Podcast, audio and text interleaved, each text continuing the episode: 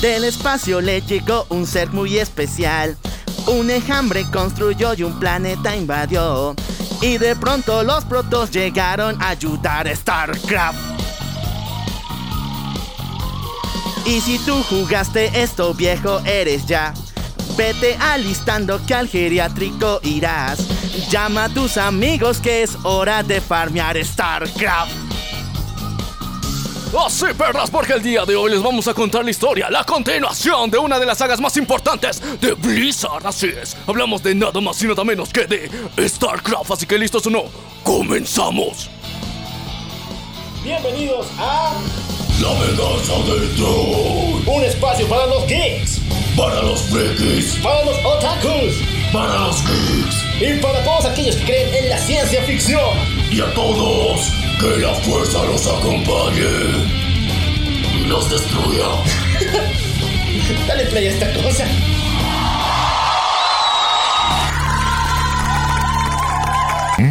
Marranos.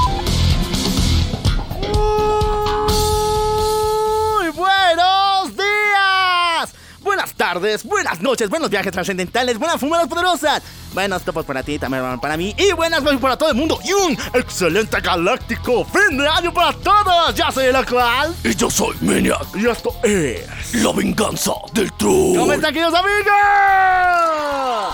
Ya llegamos, perras. Muchachos, es hora de una de las leyendas más largas que hemos contado en este, en este programa, porque la primera versión también fue muy, pero que muy larga. Ni tan larga, o sea, fue el resumen del resumen del resumen, pero esta segunda parte no se puede resumir tanto. Así que, chicos, el día de hoy vamos a contarles la historia eh, completita de StarCraft 2. Si no mames, güey, ahora son los tres juegos que componen esta mamada. No, o sea, es, técnicamente es un juego con tres campañas. Cada uno, bueno, sí, pero tiene hasta su propio eh, título cada uno de ellos. Yo igual me he confundido, yo pensé que solamente era Wings of Liberty. Sin embargo, sigue El Corazón del Enjambre y El Legado del Vacío. Así que, chicos, hoy les contaremos esto completito. Y eh, necesitamos, ¿cómo te digo? Poner contexto a las personas que recién van a en- entrar en esta partecita de StarCraft. Porque, ¿qué pasó anteriormente en StarCraft 1? Ya, Chicos, recuerden que ha habido una gran, gran y brutal invasión por parte de los queridos amigos Zerg. El enjambre ha sido una de las cosas más brutales. Hay una mega mente chingona, mamadísima, que está controlando absolutamente todo. Ha creado a su legión y a su heredera legítima llamada Kerrigan, una ex humana que ahora es una especie de mutante que ahora se ha convertido en la reina del enjambre llamada la reina de las espadas. Y gracias a esto todo ha entrado en caos. Todo está cambiando. Pero Kerrigan parece que llegado un momento decide traicionar a la gran mente y así liberarse. Y así es como supuestamente las cosas han entrado en una supuesta paz entre los Terrans, los Zerg y los Protos. Pero los Protos han arriesgado mucho para abrir diferentes portales para destruir esta supermente. Pero al final, ¿todo ha valido la pena? Aquí se los contaremos porque ahora sí, vamos a empezar con Wings of the Liberty. Sí, muchachos, aquí hay una organización malvada, diabólica en las sombras, el cual está reclutando soldados de la antigua invasión Zerg y de hecho obtiene uno que tiene una conexión con el bandido legendario Jim Reynolds, este legendario compadre. Muy bien, obtiene a un, uno de estos marinos que sobrevivieron a la invasión que estaba ligado con Reynolds y lo meten a una armadura, pero le meten un protocolo muy fumado, el cual hace que cuando se saque esta armadura, él muera. Sí, porque esta vez le han implantado una especie de microchips dentro de su cuerpo. Han hecho que su cuerpo sea ultra mega dependiente a la armadura de Marine que está cargando. Ahora, él corre peligro si se quiere sacar. Ahora él no puede ir al baño en paz, chicos. Eh, muchachos, y trabaja ahora para Moebius. Muchachones, la historia va a continuar con el nuevo rey del super imperio, el dominio Terran en todas partes, porque el malvado rey May Mix es un diabólico de emperador. El emperador de la Confederación Galáctica. Este maldito puto quiere levantar una nueva armadura Terran que es la más poderosa de todo el multiverso, el Odín.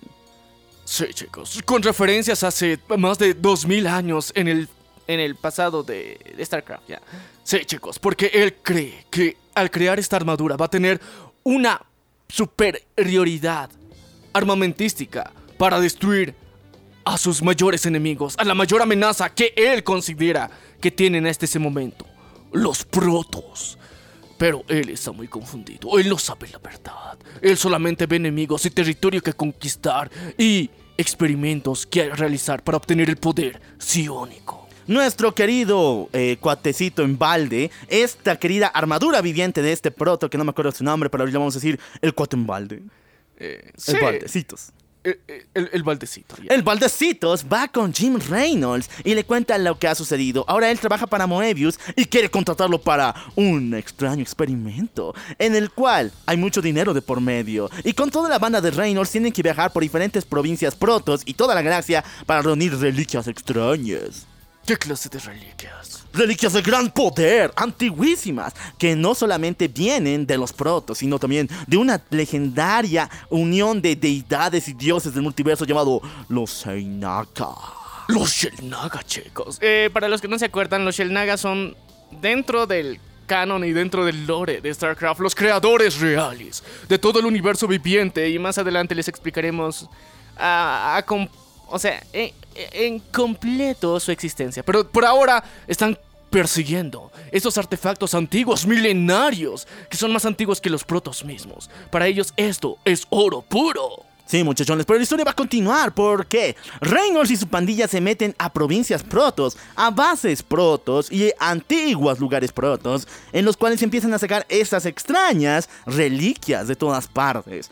Sin embargo, aquí pasa algo en la cabeza de Reynolds diciendo, wow, ¿y esta madre para qué funciona? Tiene mucho poder, sin embargo, no entiendo por qué me están utilizando para esa mamada. Pero bueno, hay plata, hay plata, viejo.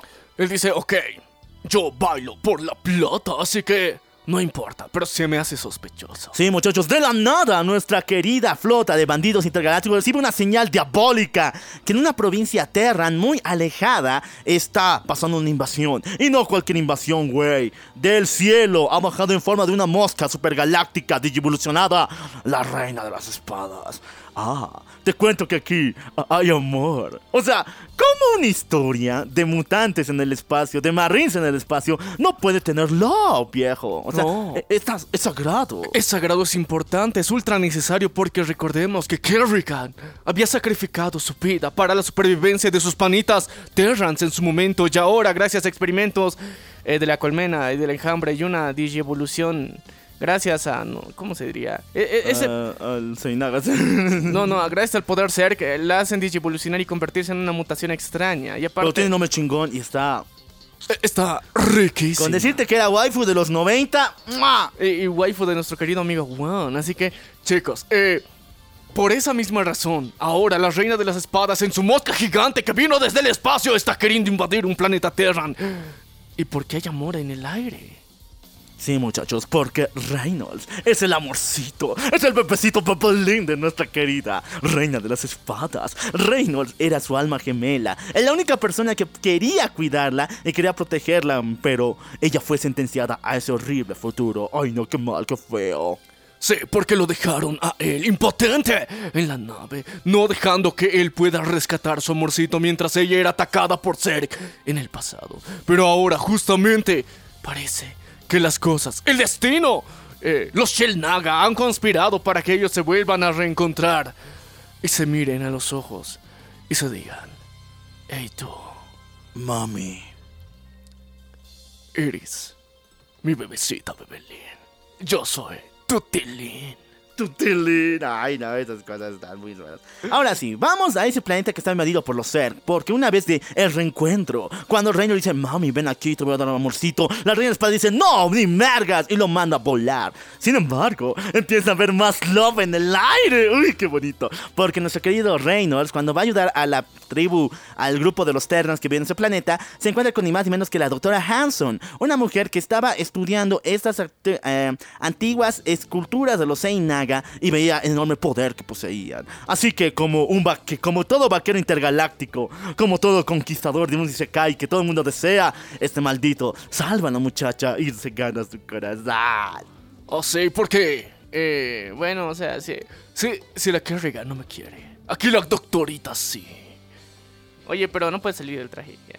¿Eh? No puede salir del traje entonces. No, no, Reynolds es el bandido intergaláctico. El cuate que está en el traje es el Valdecitos. El Ah. Valdecito se llama Titus. Ah, ya, Titus.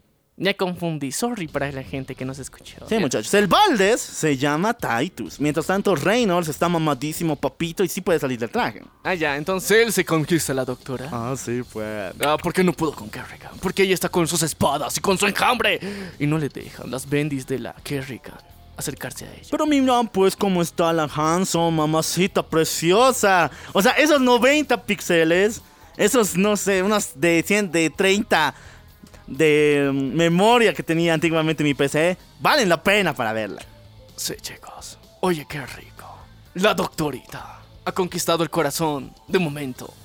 Ah, pero la historia no se va a poner tan, tan love. No va a caer en un roncón. ¿Por qué, muchachos? Porque el malvado emperador Reis acaba de convocar y nombrar al general Harpy como el nuevo líder de la tropa tro- de la tropa de los Terran. Muchachos, el general Harpy es un legendario marín que sobrevivió a la invasión Zerg y de hecho es un amigo muy, muy unido de Reynolds. Así que ahora son rivales, amigos rivales. Sí. Eh, ¿Y ahora se van a enfrentar? O sea... Sí, pues. O sea, si es el líder de la tropa de los Terrans, se va a enfrentar a Reynolds, porque Reynolds es el varillo legendario. Este tipo ha levantado una revolución para destituir al, al malvado emperador del dominio, al señor Reis. Por eso es que él está buscado por todas partes del mundo. Y el, su amigo, el general Harpy, es el único que puede tenerlo. Hay mucho amor en el aire, mucho odio, venganza para esa telenovela mexicana. Porque los sentimientos espaciales también tienen sentimientos. Eh, sí, también tiene sentido. y aparte es una historia terrana, así que aquí importan más los sentimientos. El amor, el odio, la venganza, la deshonra y la desgracia. Sí. Después de esa extraña misión que casi fue fallida porque técnicamente Kerrigan ganó, pero gracias al poder de Reynolds salvaron a la doctorita y le lograron a- hacer escapar del planeta y que ella esté libre y feliz y al mismo tiempo comparte información directa con Reynolds sobre las investigaciones que estaban haciendo.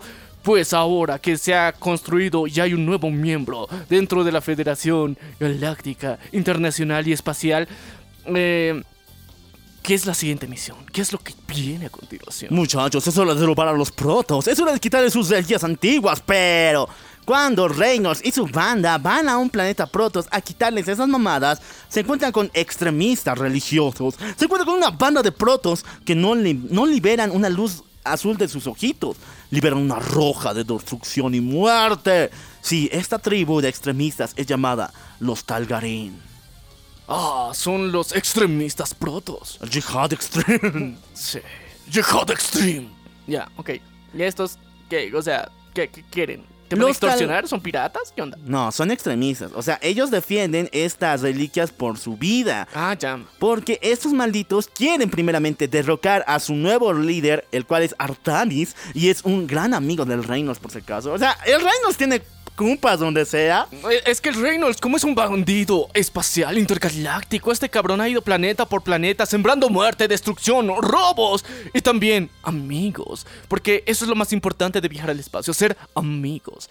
Y eh, bueno, técnicamente ahorita que todo ha vuelto a la supuesta normalidad en el territorio Protos, pues eh, hay una parte de ellos que quieren regresar y reconstruir su ciudad de origen y convertirla en la nueva, una nueva versión, una digievolución de la misma. Y mientras tanto otros se refugian en los restos, en las ruinas de los antiguos monumentos y ahí están llorando la pérdida de su gran poder psiónico cuando destruyeron a la supermente.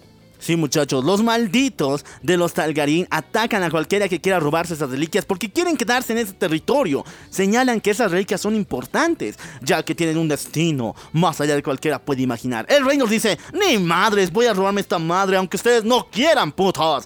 Sin embargo, aquí vuelve la tóxica. Muchachos, ha vuelto. Otra vez, después de mandar a la mierda a Reynolds, ha vuelto la reina de las espadas diciéndole, ¿dónde está mi amorcito? Quiero romperle uno o dos huesitos. Sí, para que sienta que es dolor y placer. Yo también he sentido, yo también sufro. Sí, tú también tienes que sufrir, no tienes que consolarte con esa doctorita, mamacita. Así que así, muchachos, la maldita reina de espadas ataca a tanto a Protoss, a los Talgarin, como a los Terran, a nuestro querido Reynolds y a su banda. Sin embargo, Reynolds tiene que hacer una alianza nada ética con los Talgarin para sobrevivir, porque el enjambre de la invasión Zerg es enorme, y así lo hacen. Pero quien no está nada, nada feliz con esto es el Titus, el valecito. Porque él piensa que no hay nada más poderoso que los Terran. Los protos comen basura y los Zerg la babean. Así que por esa razón él dice, no, yo aquí soy el perrón, yo no me podré quitar el traje, pero lo tengo bien incrustado porque soy fiel a mis ideales eh, galácticos Terrans. Sí, muchachos, así es como el maldito empieza a confabular contra Reynolds y empieza a matar a los mismos Talgarin, aunque lo necesitaba. Y cuando nuestro querido Reynolds se da de vuelta, se entera de estas horribles masacres, eh, está a punto de enfrentarse contra el maldito de Titus. Pero en ese momento, Titus vence a Reynolds en una batalla de conflictos de poder. Pero ahí es ayudado nuestro querido Reynolds por alguien conocido como un miembro de una organización de Terrans resignados, de Terrans olvidados llamados los fantasmas. ¿De Terrans? Sí, O, o de has dicho. Terran. eh, Terrans, Eternals es de Marvel. Ah, cierto, cierto, ya.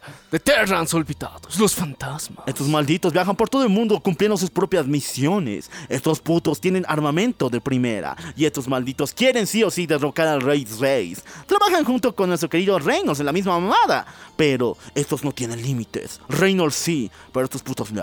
Ellos quieren destruir, muerte, destrucción. Y Cumbia. Y, y- y cumbia, sí, porque están morenazos y le bailan hasta el piso.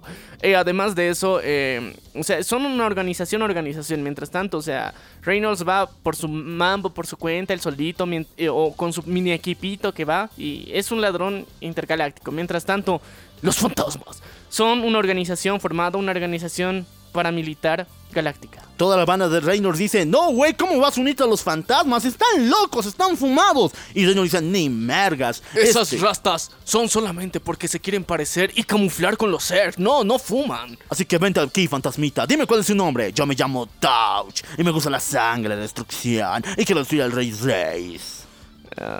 Ok. Colaboremos para vencer a Kerrigan de momento. Así es como muchachos se destruyen y roban las piezas de los Talgarín. O sea, después de ayudarles, le roban. Y estos malditos escapan y los Talgarín explotan junto con la invasión de los Zerg.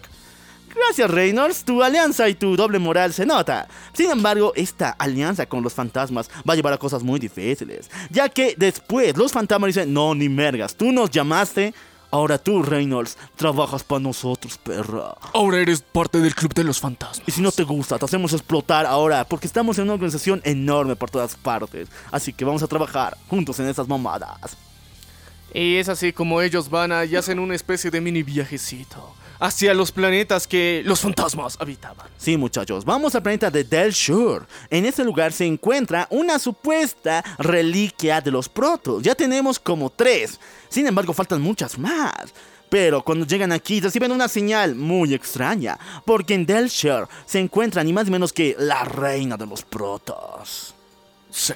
Después de su gran sacrificio que han hecho, que casi destruyen su propio planeta de los protos para evitar que la gran mente se haga con el poder y control supremo de todos los lugares y así destruir el enjambre y en parte que fue una trampa gigantesca de Kerrigan para liberarse de la supermente, pues los Zerg han vuelto, han regresado, y esta vez con una matriarca a cargo, la los cual... protos, protos, Ah, protos. los- sí, los protos, los protos. Han regresado con una ma- matriarca a cargo, la cual está cuidando y está reorganizando otra vez y está yendo a los territorios que eran antes protos para recolectar a nuevos miembros y que vuelvan a reconstruir la ciudad. Sí, solo que hay un secretito en Del Shore, porque ese lugar no esconde reliquias, ese lugar esconde robots gigantescos, llamados purificadores. Mmm, qué extraño, después los vamos a ver. Pero son antiguitos. So- son antiguitos, medio, medio obsoletos, difíciles de, de manejar. Esos por- que estaban en el cerro, Sí, en el cerro. que se pelearon con el diablo. Eh, Esos, sí, esos, esos que están ocultos ahí, que nadie sabe de cómo han llegado, pero los protos parece que sí. Pero ahí con nuestros queridos amigos dicen, ah, aquí no hay nada, vámonos de acá. Por error, por error, porque yo sé que esto tiene manipulación de ese maldito de Titus. Un purificador se enciende. Ahí nuestro querido eh, Reynolds dice, nah, ni vergas, que pues un protito más. Y esta maldita cosa es un pinche robot que tiene armamento hasta para regalar. Y empieza a destruir todos las- los avances y armas de los queridos Terran. Así que es una batalla que tienen que superar. Y así es como nuestro querido Reynolds se enfrenta al purificador. Y el purificador lo purifica a él.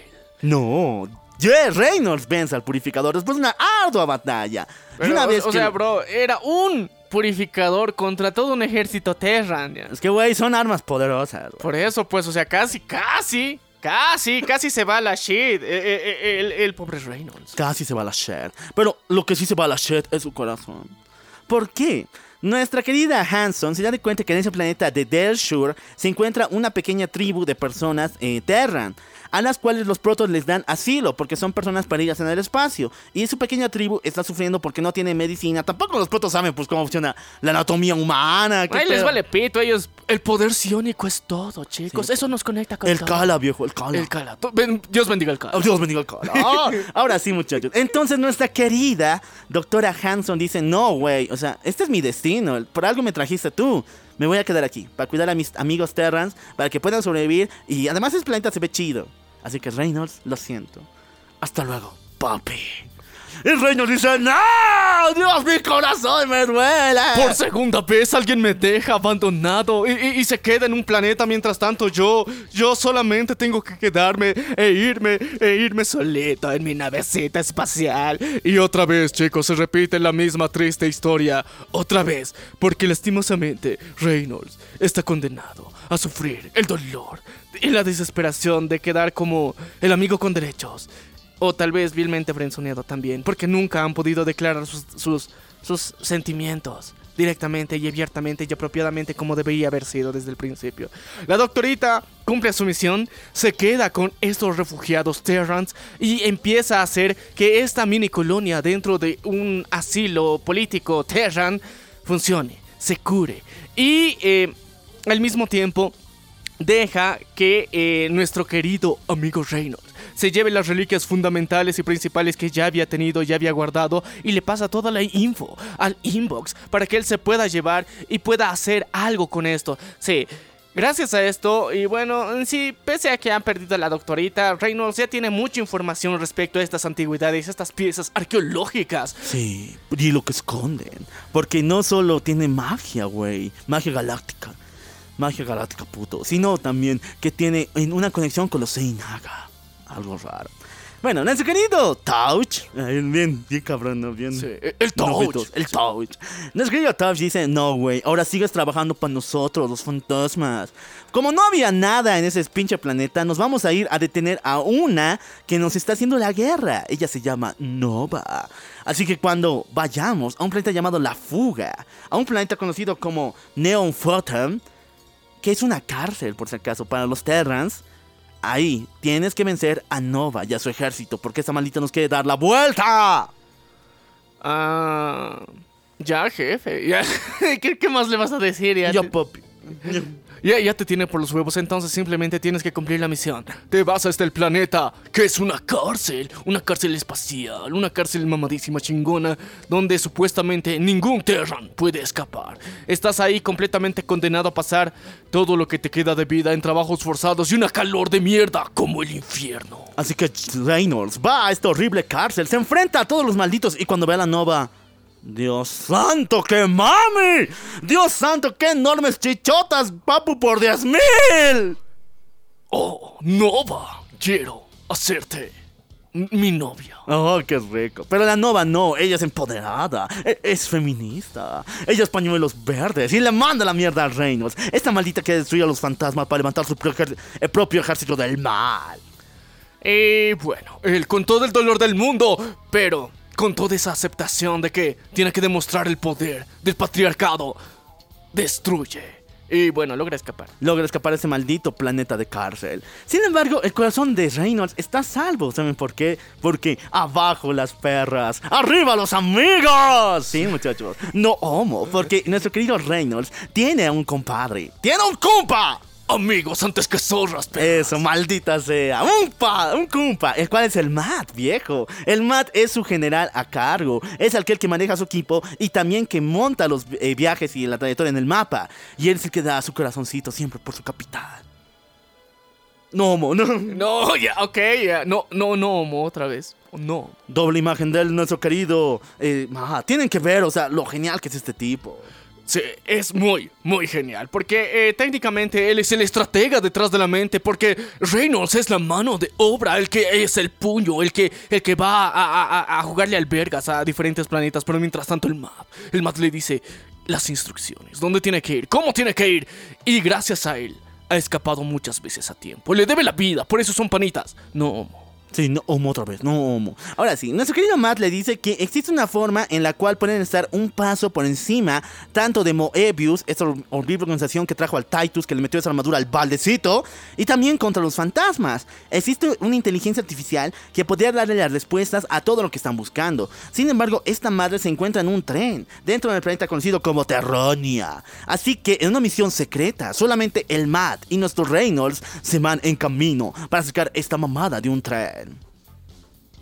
Y así lo hacen, es una invasión increíble, es un gran plan de asalto típico como en las películas. Ya, o sea, tienen que ir a un tren a, a, a, a robarse. Una inteligencia artificial, una, una computadora que les diga qué son los secretos que están esperando, porque es la única mamada que puede codificar los secretos que están ocultando Moebius y tanto eso de los fantasmas.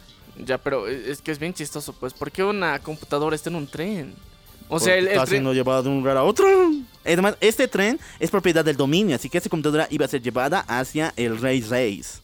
Ah, ya, entonces ellos tuvieron información filtrada. Sí, y, decidieron armar el plan Vergas para secuestrar una computadora. ¿Y qué computadora, hermano? Porque esto es un juego para virgos. Y aquí todos tienen que tener boobies, enormes caderas y un enorme colazo. Y de esa forma es como conocemos a nuestra querida inteligencia artificial Artemisa. Sí. Eh, y Artemisa. Es la, la que tiene la capacidad de decodificar absolutamente todo y con sus dos grandes melones de plástico, bueno, sintéticos, decodifica los secretos que han dado, que la doctorita le ha dado para que él pueda decodificar. ¿Cuáles son los secretos de esas piezas Shellnaga? Sí, muchachos, nuestra querida Artemisa nos ayudará. Pero sin embargo, cuando se la están llevando, el tren llega a una estación que es invadida por los fantasmas. Ahora una maldita de pelos pintados, pañuelos verdes, que odia a los malditos machos. Quiere ser la nueva líder del grupo de los fantasmas. Estos malditos se dividen a cada rato. Sí, porque esta es la potra empoderada. Sí, mucho. Otra. O- otra potra empoderada 2.0, pero esta es de los fantasmas. Ella no tiene una organización aparte. Ella quiere demostrar el poder de las mujeres dentro de una organización machirula. O sea, Nova quería crear sus propios fantasmas, pero esta maldita quiere dominar a los fantasmas actuales. Y así lo hace. Y lo que tenía que hacer era capturar a Reynolds para demostrarle a sus jefazos, los fantasmas, que era chingón y poderosa. Además de que el Reynolds estaba faltando a sus respuestas, porque el Touch le dijo, eres mi perra. Y actualmente haciendo cosas para salir de ese estado. Entonces, por traición le estaban dando cacería y ella era la cazadora. No, ni mergas, porque bonito solito con el Matt, viejo. Y claro, nuestra querida Artemisa, se chingan a todos los putos fantasmas y logran escapar este maldito. Pero, entonces, una vez que llegan a su nave, todo a salvo, todo chill, nuestro querido eh, Reynolds ve en la televisión algo diabólico, porque el general Harpy ahora quiere utilizar y por fin poner en línea a Odín. El- nuestro querido Reynolds sabe que si encienden el Odín ya, ya, ya chingaron, o sea, esa madre mata ejércitos enteros, es la armadura más poderosa y chingona. Pero él tiene que apurarse, tiene que descifrar todo lo que tiene de información para poder detener esta... No sé, ¿cómo se diría? ¡Super armadura! Super armadura chingona. Y el Armagedón del. Bueno. De las otras razas, porque técnicamente con esto los Terrans van a ser superiores, más cabroncísimos, más destructores, porque ellos no tienen piedad con ninguna de las otras especies, porque los Terrans se creen superiores, hasta los mismísimos protos. Y por eso hay que tener cuidado con la armadura de los dioses, llamada así, Odín. Bueno, esta prueba del Odín y su puesta en línea va a pasar en el planeta Kershaw, un planeta medio moradito que parece uva, el cual el Matt dice, wey, tenemos una chance, ya que nuestra querida Artemisa ha llegado aquí para ayudarnos, esta waifu de enormes melones cibernéticos puede hackear el Odín. ¿Qué? ¿Se puede hackear a Odín? Se puede hackear el Odín antes de que lo enciendan. Lo malo es que para hacerlo necesitan encender un mecanismo que haga un mecanismo físico que se encuentra dentro de la armadura. Así que sí o sí necesitamos una persona que entre en el Odín. De esa forma lo encienda y el Odín puede ser nuestro, güey. Pero si destruyen el Odín, destruyen a la persona. Eh, sí, pero el detalle es eso, o sea, hay una forma de hackearlo. Porque si lo ponen en línea, que esa armadura es automática, por si acaso, ya fueron. Ya, Así que es o ellos o nosotros. Y así que es hora de atacar, muchachos. ¿Y quién crees que se presta para esta misión suicida de entrar en el Odín? El Titus, el valecito. Sí. ¿Por qué? ¿Por qué? Él odia a Reis por todas las cosas, por eso se ha unido a Moebius, y así lo hace una vez que ingresan al planeta de Tel Shellhal.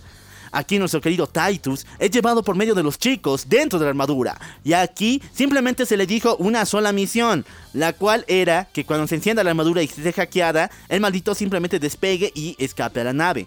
Pero el Titus no, dice no ni mergas, puto Reis, ahora vas a sufrir toda mi venganza de mis pectorales dorados. Y empieza a atacar y matar a todo el ejército de Terrans. Que estaba Ya. cerca. Ya. Entonces él mata y, en vez de escaparse, ¿y ahora qué pasó? Venganza, pues, este puto arruinó el plan. Y lo peor es lo siguiente, los chicos de la compañía bajan a ayudarle para que él escape. Pero una vez que son interceptados, es imposible escapar. El maldito Reis llega con su pinche armadura con el general Harpy. Así que nuestro querido Reynolds se enfrenta a su mejor amigo y al rey mismo.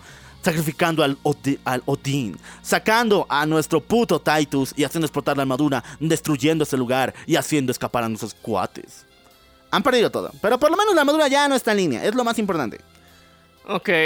Y, sea- y aparte ahora son terroristas intergalácticos. De lo que ya eran, un chingo más. Porque ahora técnicamente se querían chingar directamente, directamente al jefazo mismo. O sea, eso es imperdonable, eso no se puede hacer. Sí, muchachos. Sigamos con la historia. ¿Por qué razón? En las noticias se ve de que el príncipe, conocido como Valerian, el hijo del rey Reis, acaba de decir que ha desaparecido. No se sabe dónde está, dónde ubicar a este güey. ¿Por qué? ¿Se fue de, de vacaciones? Em, ¿Por qué se fue? Esa es la pregunta que todos se hacen dentro de los Terrans. Así que el general Harpy llama por teléfono, por Zoom, por WhatsApp. Le manda a su querido amigo el, el. Y dice, Reynolds, yo sé que hemos tenido unas, una, una rivalidad entre dos, pero yo es trabajo, güey. O sea, es mi laburo. Trabajo es trabajo. Trabajo es trabajo. Después amistad. Pero te necesito ahora, güey. El rey no puede saber que perdimos al príncipe o dónde está. Y cuando lo encuentre, el rey Reis quiere matar al príncipe Valerian porque piensa que está conspirando contra él. Así que yo no quiero que maten al príncipe porque yo lo he criado desde que era un niñito. Así que, güey, te contrato. No importa cuánta plata, no importa cuánto. Pero, ven, papi, te necesito. Tienes que ir a buscarlo. Tienes que encontrarlo. Tienes que destruirlo a este cabrón. Sí. Y técnicamente así lo hace. O sea, va a buscarlo. El mismísimo Reynolds se va a encontrar con el príncipe. Con el principito. con el Valerian. Y así pasa, muchachones. Así que van al planeta conocido como X1. Es un planeta desconocido donde raramente hay señales de vida. Y no solamente señales de vida Terrans, protos también. Así que nuestros queridos cuates ingresan en ese planeta olvidado. Así que son atacados por miles y miles de organizaciones, por miles y miles de seres como protos. Pero muchachos, no son protos. Algo raro está pasando aquí. Porque estos protos que les atacan a nuestro querido reino y a sus cumpas no se están comportando como protos que tienen conciencia. Son como una especie de zombies que empiezan a atacar violentamente a todo lo que se mueve. El reino dice, ni mergas, ¿qué está pasando aquí? Yo, yo he ido a planetas donde estaban los protos y estos cabrones te saludan, Mis te dicen, compas son. oye carnal, ¿qué estás haciendo aquí? Mejor volvete que resolveremos las cosas en paz. Y no, estos, estos protos tienen algo. ¿Por qué putas nos están atacando directamente?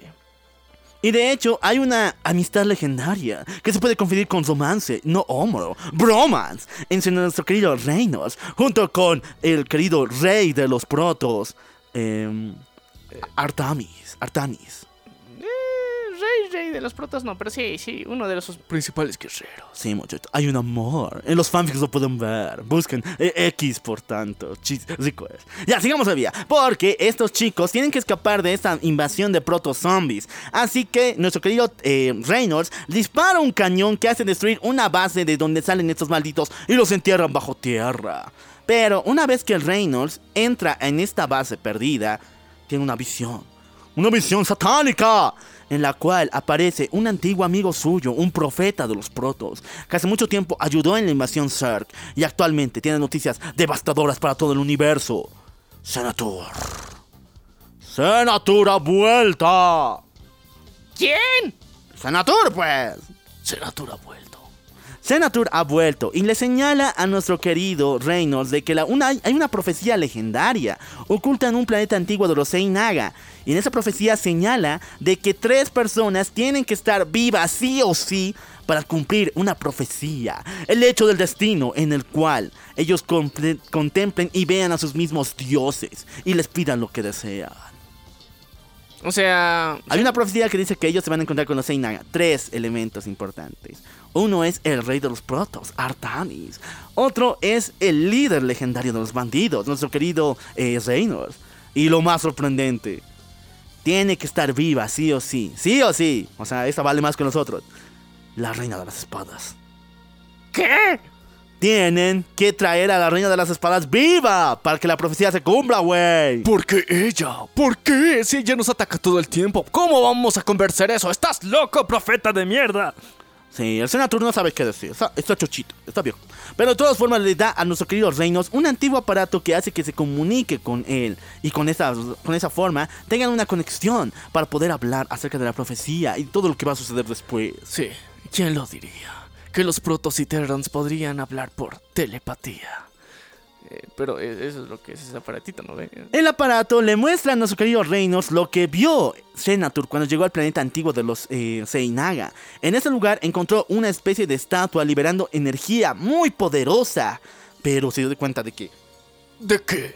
Había algo más. no era poder de los Seinaga. Era un poder oscuro, denso, poderoso en todas partes. Y esta maldita cosa venía de un universo de maldad y diabolicidad. Esta mamada se llama el vacío. No, o sea, se olvidaron el nombre y le dijeron el vacío.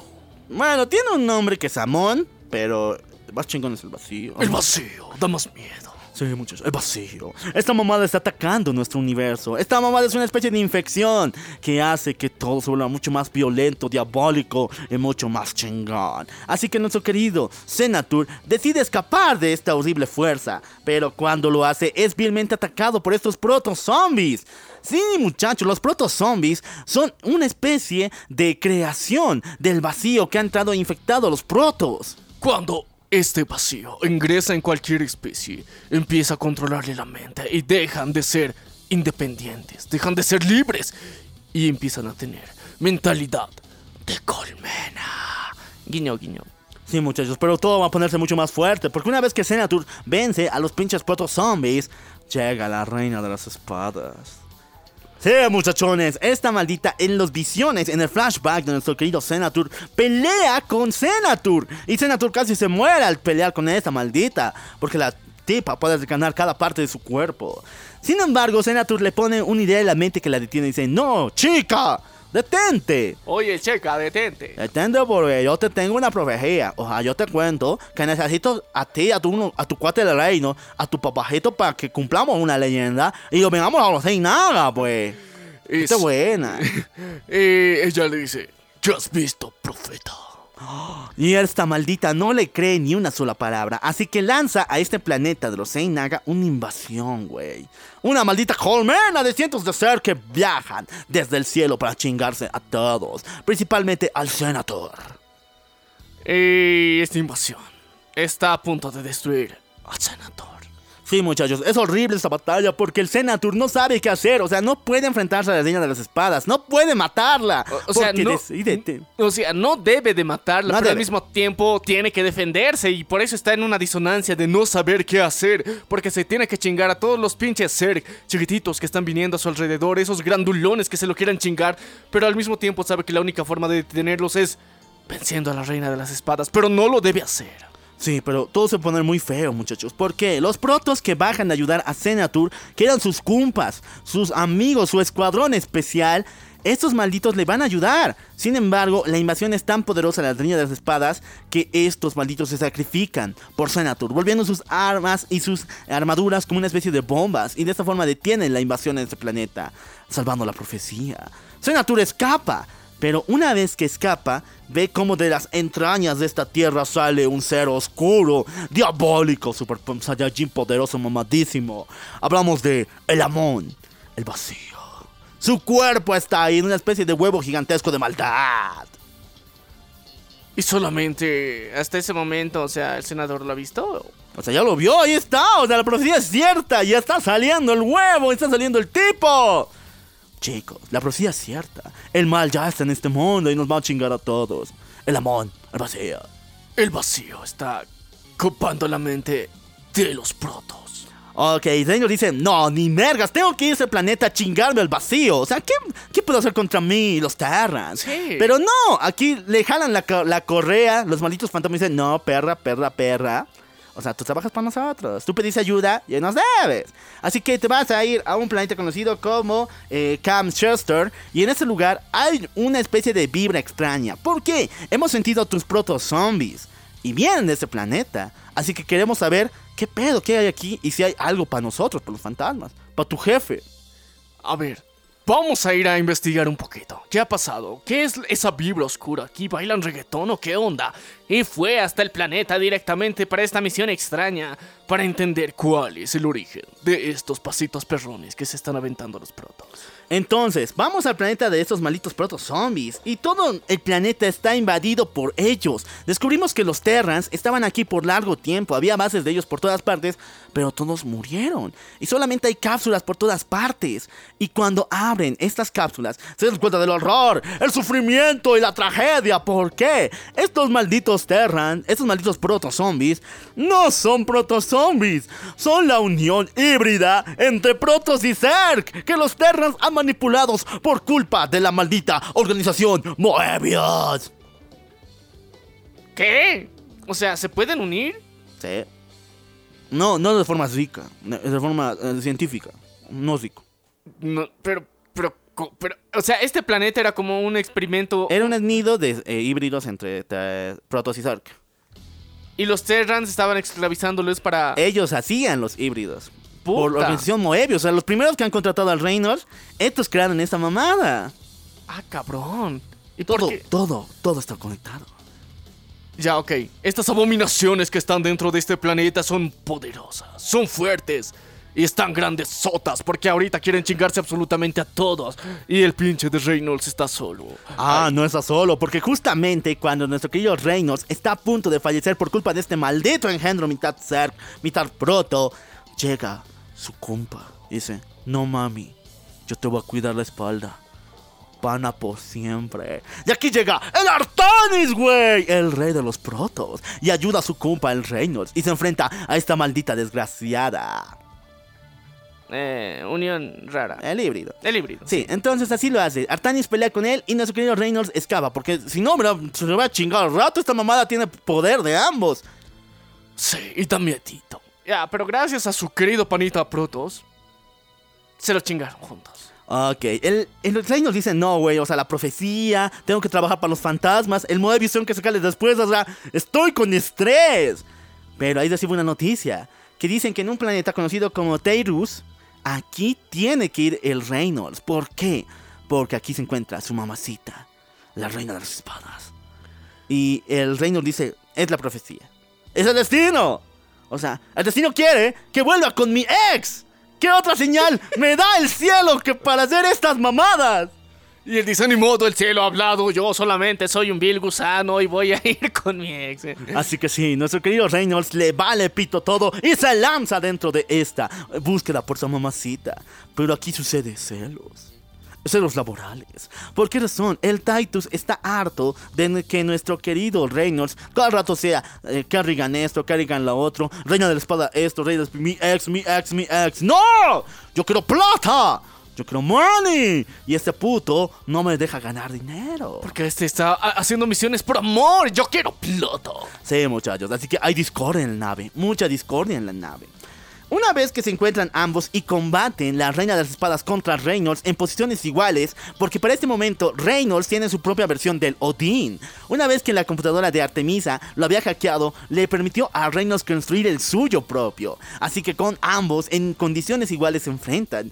Tanto así que con un buen putazo de esos incaicos, hay un flashback de lo que ha pasado realmente con nuestra querida Ca- eh, ¿Cómo se convirtió en la reina de las espadas? Porque hay secretos detrás de esa mamada. Sí, chicos, porque Kerrigan, al, al recibir ese putazo incaico, se da cuenta de que en el pasado, en el origen verdadero de ella misma, se dio cuenta que estaba en una misión especial. Pero te cuento que el secreto es lo siguiente. Reynolds estaba dispuesto en aquel momento a bajar al planeta Ser y ayudar a Kerrigan a escapar, a llevarla a salvo hacia donde estaba. Sin embargo, quien le prohibió todo esto y noqueándolo, llevándolo en una nave para que escapara, es el rey Reis. El mismísimo rey Reis, que en aquel momento era un pinche príncipe descerebrado, dijo, ni mergas, quiero ver qué pasa. Yo sé que ella es la elegida para convertirse en la reina de las espadas, así que si logro dominarla en algún día, se volveré mi mamacita preciosa, mi arma suprema. Así que no, ni mergas. Y ordena al general Harpy detener a Reynolds y llevárselo. Había oportunidad de salvarla, pero el puto, el puto del rey no le permitió.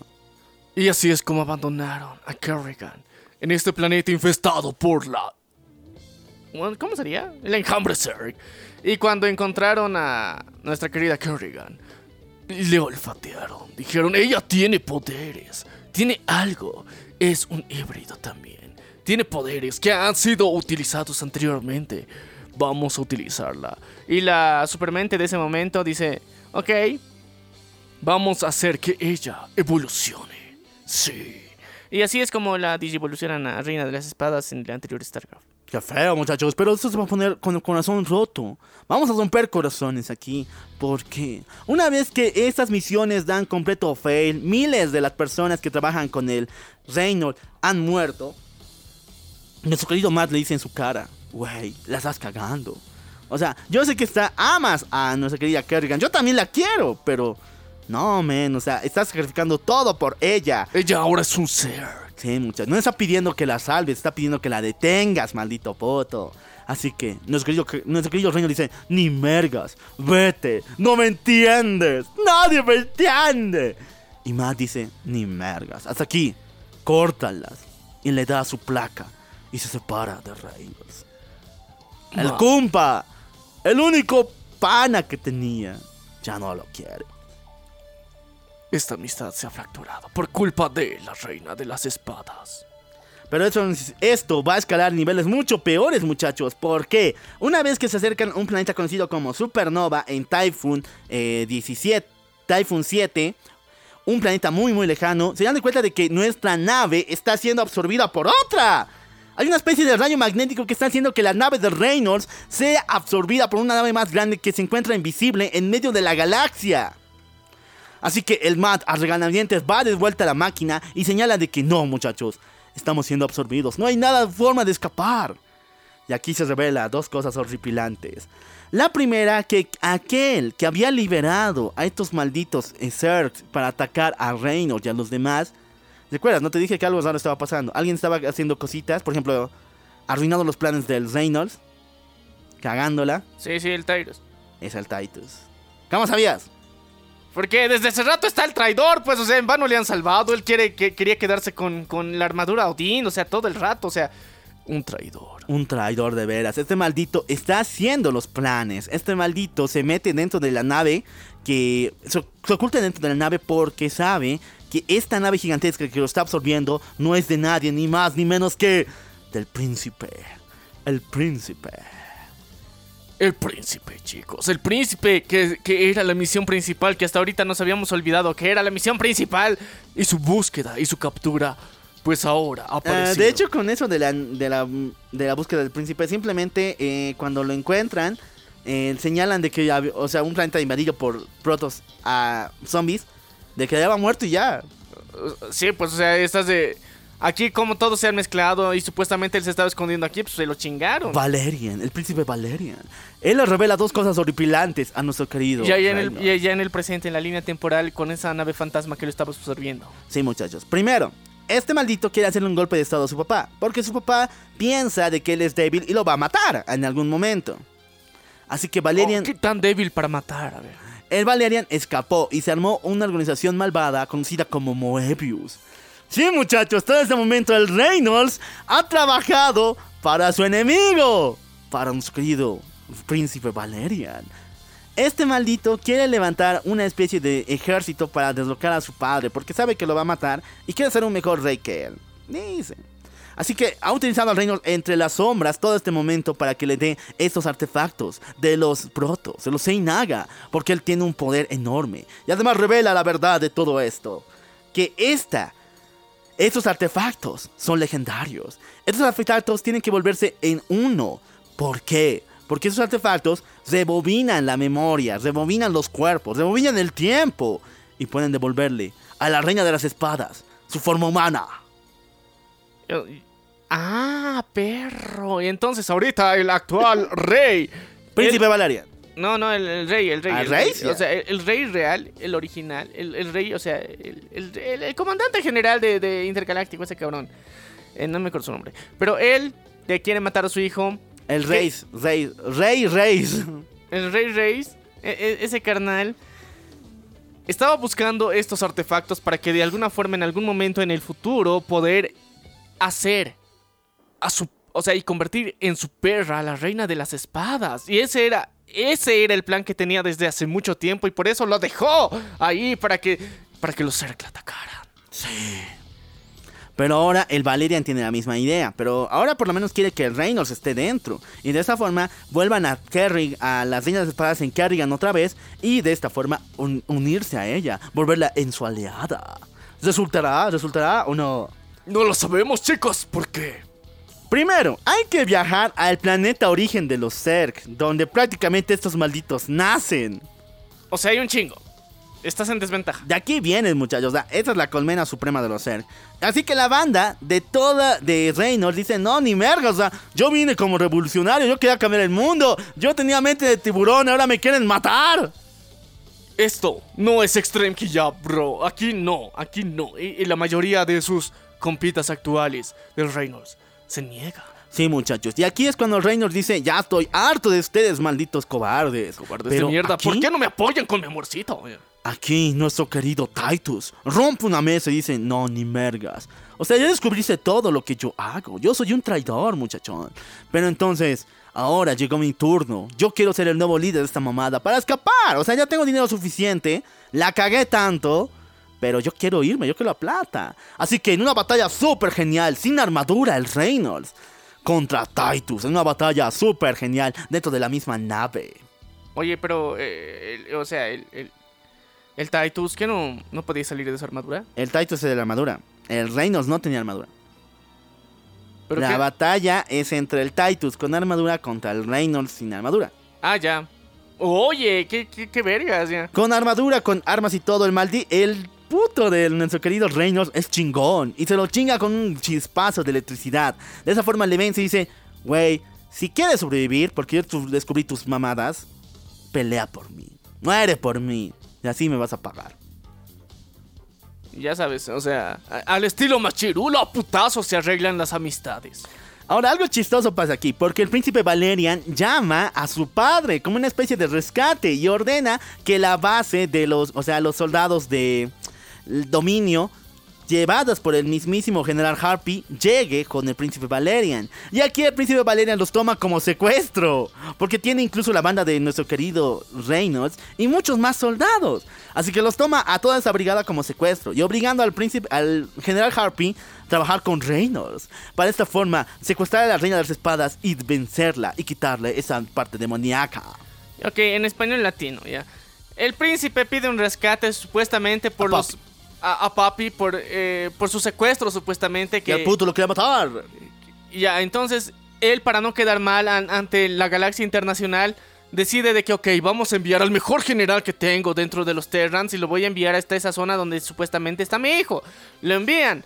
Envían a este nuevo ejército y ahora secuestran este ejército para enviarle en la misión que quiere hacer Reynolds dentro del planeta Zerg para chingarse a la reina de las espadas. Y es así como esta jugada tremenda y maravillosa llega al siguiente nivel, que ahora sí es la conquista. Sí, muchachos, pero esto va a escalar mucho mayor, porque Valeria le dice en su cara, no, puto, yo no, no, yo no estaba secuestrado, yo estoy aquí y quiero derrocarte, papi. Y el día de hoy lo vas a ver, o sea, en tu cara voy a dominar a la reina de las espadas, lo que tú no podías, puta. Esas ofrendas no se olvidan, hijo. Y así es como la batalla da inicio. Harpy junto con sus hombres bajan, pero son vilmente derrotados por hordas y hordas de Zergs. Así que nuestro querido Reynolds se pone una misión muy especial, entrar dentro de las catacumbas, destruir los, nidos subterráneos de Zergs. De esa manera no van a poder nacer y se tendrán que cargar solamente de los Zergs que se encuentran en el área superior. Ya, entonces, ¿e-, ¿él va al área subterránea donde están los huevitos? Sí, muchachos, donde están los huevitos. Pero hay unas malas noticias, muchachos, porque llegar hasta allá no se quiere muchos soldados. Solamente tienen que tener a tres soldados, porque si van muchos, los huevos van a despertar por medio del sonido y van a morir prácticamente. Entonces tiene que ser con pocos soldados, una banda de cinco. Ellos son los únicos que pueden destruir los túneles. Entonces, eh, el, ejército tan chingón que tenían, que ya se ha reducido bastante, ahora se reduce aún más para cumplir esta misión. Así que Titus, Reynolds y Harpy, y junto con dos grandes guerreros de la banda de nuestro querido Reynolds, se unen para entrar dentro de los túneles, y así lo hacen, los hacen explotar. Pero lo malo, muchachones, lo malo, es que una vez que salen, todos los Terrans han muerto. Todo el ejército, tanto de Reynolds como el de Harpy, están hechos pomada, no aguantaron ni un quinto. Pero por lo menos ahora tienen un poco de ventaja. Una vez que llegan hasta donde se encuentra la reina de espadas ubicada y la encuentran, llevan las reliquias. Porque te cuento, de que las reliquias que la organización Moebius, el príncipe Valerian, había estado robando, se unen como una especie de rompecabezas y esta forman el pilar, un arma legendaria que rebobina las mamadas. Rebobina las cosas. rebobina las cosas, ok. Te rebobina la mente, te rebobina el cuerpo. Así que llevan al pilar, pero te cuento de que esta mamá la tienen que cargar por minutos. O sea, es como una especie de... Cargador. Cargador carga un cachito, después explota como una bomba y después se vuelve a cargar poquito, poquito, poquito, poquito. Así que hay que defender esta mamada sí o sí. Mientras carga. Sí, muchachos. Así que la reina de las espadas estalla en ira. Y ahí despierta para chingarse el pilar. Ella nuestros queridos héroes, pero con mucho amor y sufrimiento. Nuestro querido reino dice, no, ni mergas, te amo, mami, pero ya, se acabó. Y hace estallar el pilar, haciendo todo lo que querían realidad. La reina de las espadas absorbe la energía y es rebobinada. Sí, muchachos, nuestro querido Johnny Reynolds se encuentra con su mami, con su mamacita, la reina de las espadas. La ve convertida en humana. Pero aquí pasa algo diabólico, muchachos. ¿Por qué? El Titus le apunta en la cabeza a la querida Kerrigan, a la querida reina, ex reina de las espadas. Le dice en su cara, Johnny, Jimmy mejor dicho, eh, Jimmy, Jimmy Reynolds.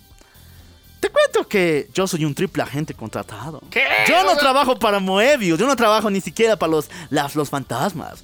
Yo trabajo para el Rey Reis. Sí, y Reis me dijo que podía salir de la cárcel si es que mataba a la reina de las espadas. Porque el puto ya ha perdido el interés y ahora no quiere que su hijo tenga el poder de ella. Así que, güey, ya fuiste. Y cuando da un disparo, Reynolds es más, más rápido y mata a Titus. Al estilo vaquerito en el espacio. Sí, muchachones, así es como sucede. Vamos a ir esto ya. Esto no es en orden cronológico, esto es en orden del juego, por si acaso. Porque qué huevo ponerlo orden cronológico muy feo también. Nos vamos a confundir más de lo que ya estamos. Ya, esto es como va el juego. Empezamos el segundo juego, El Corazón del enjambre. Con una visión apocalíptica, satánica, muchachos. ¡Oh, por Dios! Algo se ha levantado, algo está en el cielo y tiene patitas. Las bases la base y el planeta principal de los Terran está siendo invadida por una especie de mosca gigantesca con patas enormes. El enjambre ha llegado al planeta Tierra. Terran, Terran, porque no es el, planeta Tierra original, por si acaso. O sea, recuérdense eso. El planeta Tierra original fue dejado hace mucho tiempo. O sea, sí vive gente ahí, pero no es la capital de la Federación Galáctica Terra.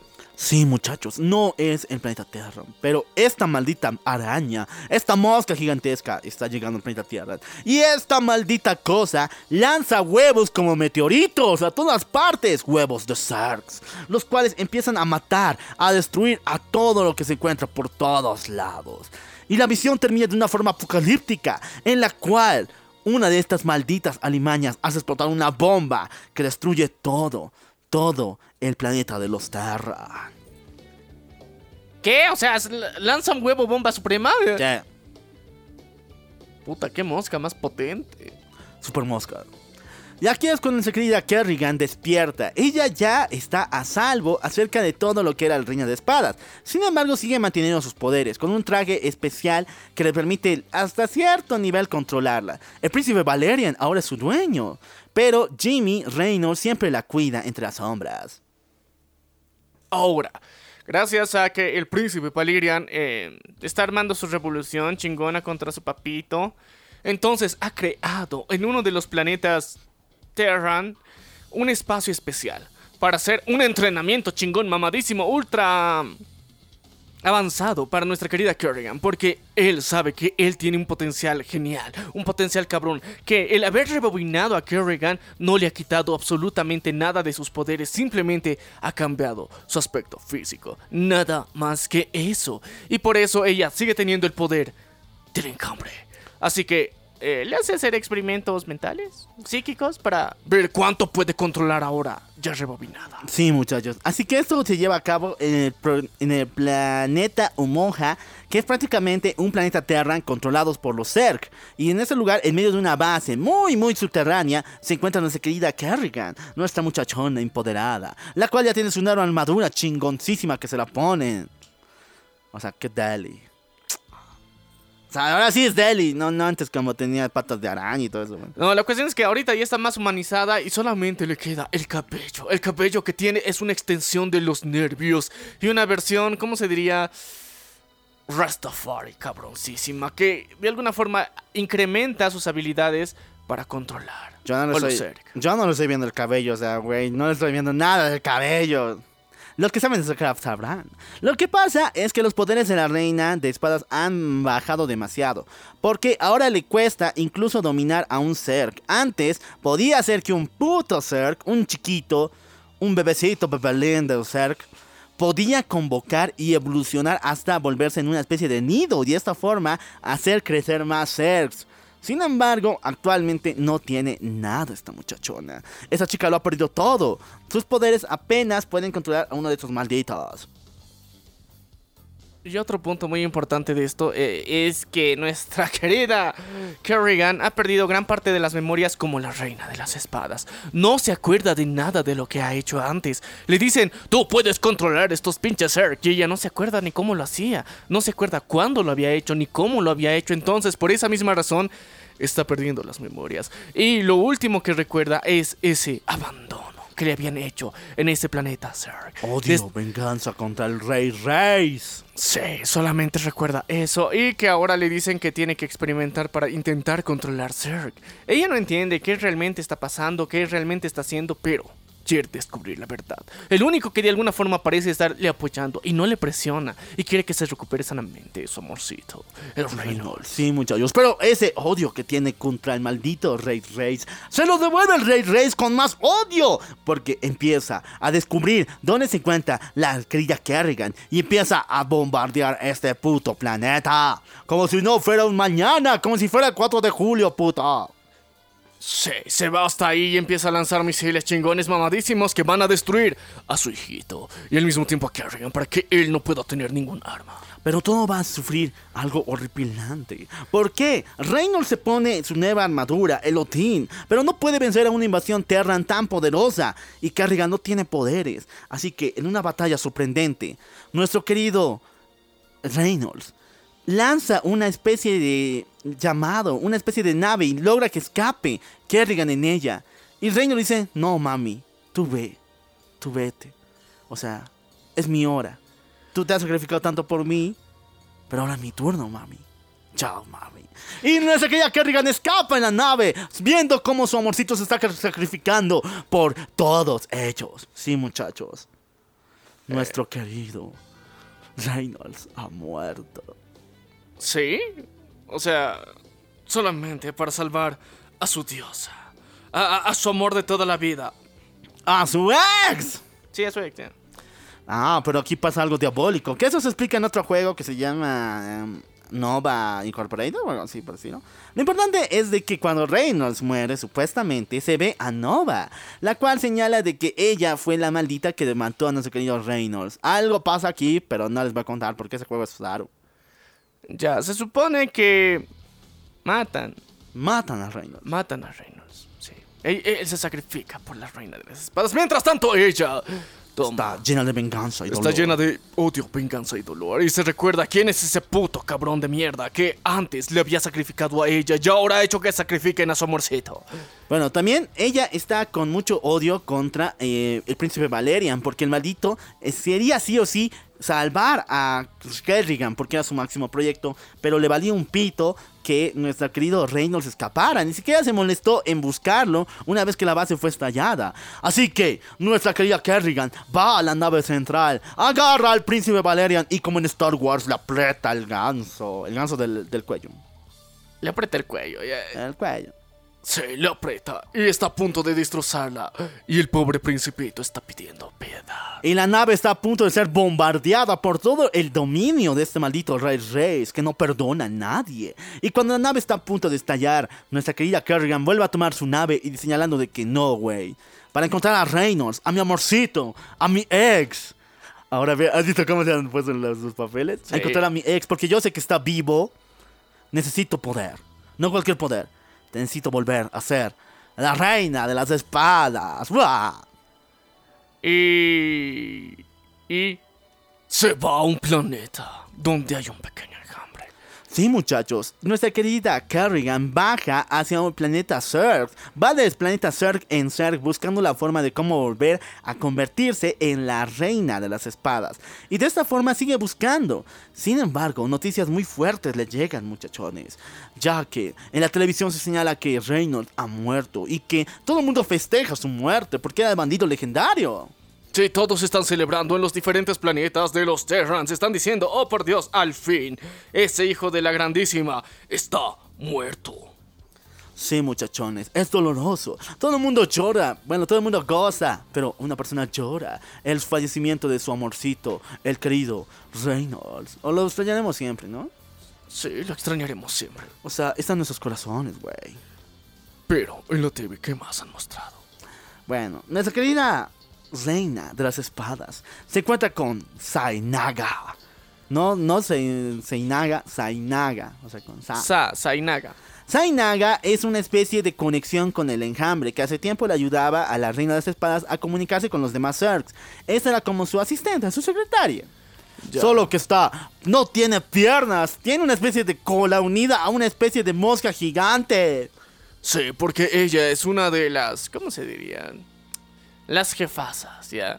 Eh, es una de las mentes que gobiernan a un ejército, a un enjambre cerca. Entonces, ella es una de las mentes, porque alrededor del universo, de la galaxia, hay diferentes líderes de mini enjambres Zerg, o sea, o de enjambres gigantescos Zerg, pero había antes alguien que dominaba a esos jefes, que era la reina de las espadas, y ella, la Sheinaga. Sainaga. Zainaga le reconoce a Kerrigan y le dice: Oh, has regresado, reina de las espadas. ¡Reina mía!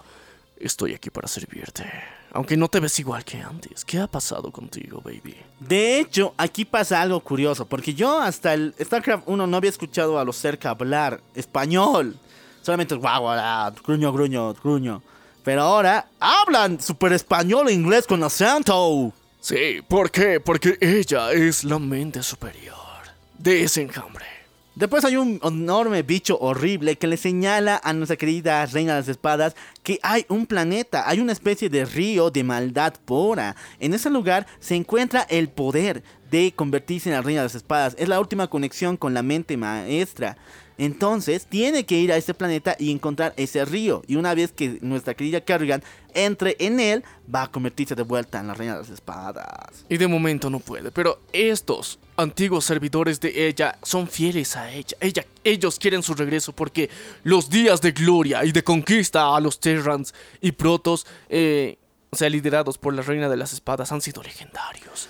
Sí, muchachos, y así es como se quería Kerrigan monta toda una misión. Empieza a llamar a miles, a miles de seres que les ayuden y viaja a ese planeta con ese horrible charco viviente, asqueroso.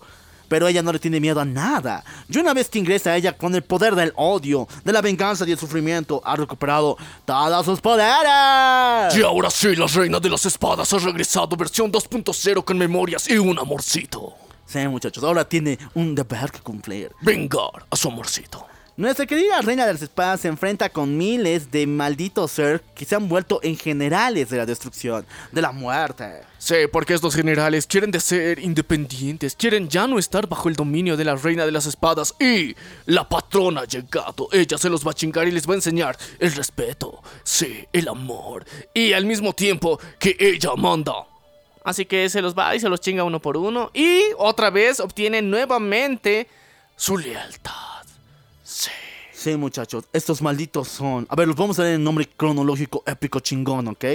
Primero, yo digo después tú y después ya les digo qué hace. Ya. Está Jack Blaze. Jack Blaze. Este maldito lanza fuego por la boca con terrible eh, ácido estomacal. O sea, eso es bien fuerte ese flujo. Sí, chicos. El poder de la gastritis hecho ser.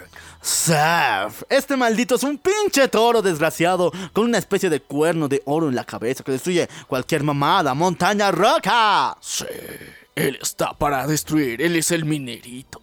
Y por último, pero no menos importante, muchachos, Beigedon. Esta maldita es actualmente la reina de las espadas. ¿Por qué razón? La reina del enjambre, ¿no? De La reina de espadas. los enjambres. Es la más querida de todos. ¿Por qué? De esos generales traidores. Esta... Ay, no sé cómo decirlo sin que suene raro.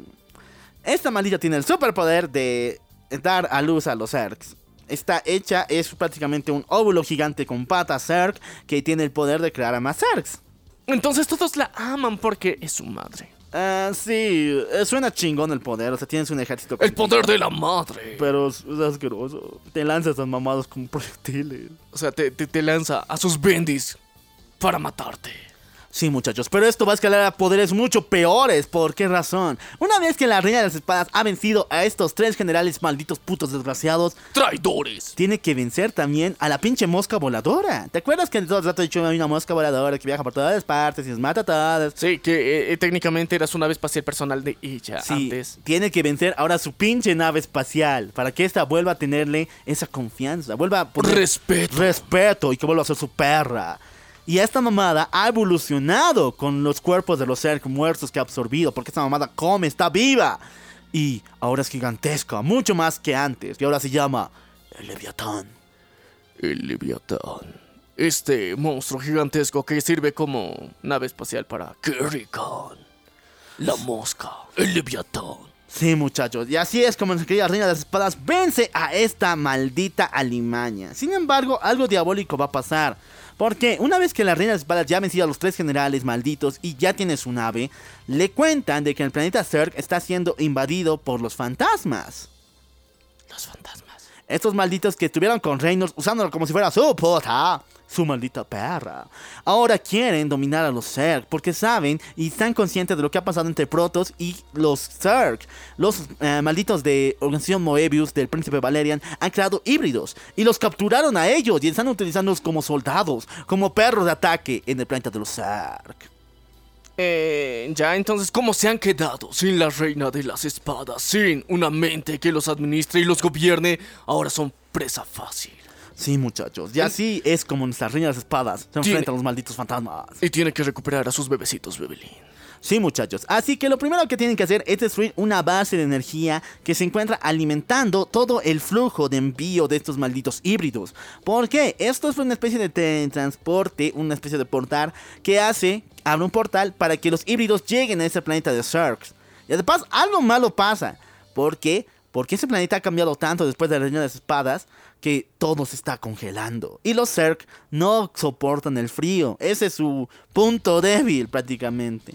Los Zerg no se pueden sobrevivir al frío. Se congelan prácticamente. Pero los híbridos con protos sí. Yo me pregunto si los Terran se enfrentaban contra los Zerg, ¿por, por qué con armas de fuego? No, no sería bueno con armas de frío. Con armas de hielo, perras. Sí, pero la cuestión es que... Más barato. Es más barato, el hielo cuesta, el nitrógeno cuesta. Oh, corrupción, corrupción.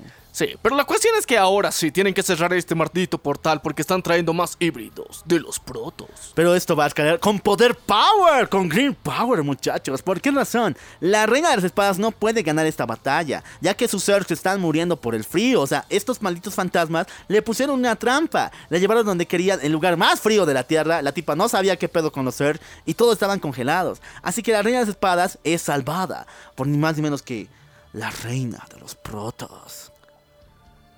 Eh, ¿Por qué? O sea, técnicamente en el anterior juego eran enemigos mortales, pero incluso Kerrigan invade la mente de la reina de los protos. Te cuento que la profecía de Senatur les ha llegado a los protos. ¿Se acuerdan de Sí, protos? sí, sí. Senatur dijo de que eran necesarios los tres, principalmente la reina de las espadas. Entonces, cuando Senatur llegó y les dijo a los protos que era necesaria, nuestro querido Artanis, el rey de los protos, dijo, wey, sálvenla. No importa dónde esté, no importa qué pedo. Yo siempre voy a luchar porque Senatur tenía la verdad y yo creo en ese puto. Así que, reinita mía, aunque no eres mi mami, aunque no estemos casados, ve por ella. Y así lo hace. Sí, muchachos. Así que se forma una alianza entre Protoss y Zerg. También, tú- pinches híbridos, pues. Es que los híbridos eran muy mortales. O sea, qué, qué puto asco, pero son bien, bien violentos. Esto va a escalar a niveles proféticos. ¿Por qué razón? Esta maldita, ¿recuerdas que en el anterior La juego potra empoderada, la del potra- pañuelo verde. se llama Anya? La- Anya es una maldita desgraciada que quiere controlar a los fantasmas, pero una vez que ve que tiene la oportunidad de derrotar a la reina de las espadas, le da esta información al príncipe Valerian. Y le dice, oye, papu, de rebelde, mío, ¿quieres que te devuelva tu reina de las A espadas? tu mami. Sí, a, a tu ventaja competitiva contra tu papi. Pues tiene un precio, cabrón, tiene un precio. Y vamos a negociarlo ahora. Y mientras tanto, Kerrigan se estaba escapando con la reina Protoss. Pero hay un secretito más, muchachos. Dolor y sufrimiento. Como Reynolds ha muerto, toda la tribu de. todo el el grupo de Reynolds se ha unido a Valerian. Piensan que él es el líder. ¡Él es bueno! Y Matt está con ellos. Matt se ha unido al príncipe. Sí, puto. ¡No! El dolor y sufrimiento, muchachones. Pero mientras tanto, Kerrigan está ahí, esperando. Sí, muchachos. Kerrigan se une con los protos. Lamentablemente, el ataque que tiene contra estos malditos híbridos y los fantasmas termina en mal. Muy mal. Porque el frío hace que los seres se congelen completamente y los protos no tienen para sobrevivir contra los pinches híbridos. Y esta maldita de Anya le tiende trampa sobre trampa. Tanto así que la encierra en un cubículo. Y ahora por fin han dominado a la reina de las espadas. Es ahora la perra de Anya. Ay, qué feo son ellos. O sea, en vano llegó hasta la reina Protoss. Sí. Además, la reina Protoss no fue con todo el ejército Protoss. O sea, Solamente fue ella como ¿Quién de- quiere sacrificarse por un cerca? A ver, por la reina de espadas. Ya, ya, la cuestión es que ella vino un ratito y la mataron igual. Sí. No, no la mataron, simplemente la vencieron. La reina Protoss se escapó. Ah, ya. Sin embargo, a quien capturaron fue la reina de las espadas. Y actualmente está perdida, destruida. Sin embargo, tiene una visión apocalíptica, satánica. Porque vio a alguien. Sí, muchachos. Un antiguo general que nuestra querida reina de los, eh, de los Zerg, la reina de las espadas, conocía, llamado Isial. Isial era un antiguo general que le había curado, bueno, que le había cuidado cuando era cadete todavía dentro de la armada del imperio. Sin embargo, este no es su antiguo general. Esta no es su figura paterna. Muchachos, esta es una voz que viene desde el vacío. El mamón. Sí, much- el Amón. El Amón tomó la forma de su antiguo general para hacerle creer a Kerrigan que era su amigo y ayudarle a escapar, porque el maldito también la quiere. Y quiere que, bueno, liberarse del- de, de la feminazi. Kerrigan no sabe qué hacer, o sea, se está enfrentando contra su figura paterna. Este es su papi en todo sentido. Y el maldito se está llenando de poder uno sobre otro. Es la personificación de Amon. Así que nuestra querida Kerrigan le dice, no, ni mergas, güey. Tú contra mí. Yo te quiero mucho. Figura paterna. Nuestro, mi general Ace. Pero, no, yo sé que no eres real. Así que nuestra reina de las espadas escapa de Ace y empieza a formar su propio ejército entre las sombras. O, o sea, técnicamente se deja ayudar y luego escapa del que le ha ayudado. Se ve. Ya, continuemos. La historia va a continuar a niveles muy horribles. ¿Por qué razón? Aquí se enfrentan ni más ni menos que la reina de las espadas contra el pinche Ace. Recuerden que este es el avatar de Amon. Así que prácticamente se está enfrentando ¡Amon! al, al- al final boss, al líder del líder. Sí, contra Amon mismo, barra figura paterna. Sí, muchachos, es una batalla increíble. Este puto obtiene poder de la oscuridad misma y está a punto de chingarse a nuestra querida reina de las espadas. Sin embargo, ella cuando no tiene mayor fuerza, es salvada. Por ni más ni menos que... ¡Su amorcito! Sí, muchachos, porque nuestro querido Jim Reynolds...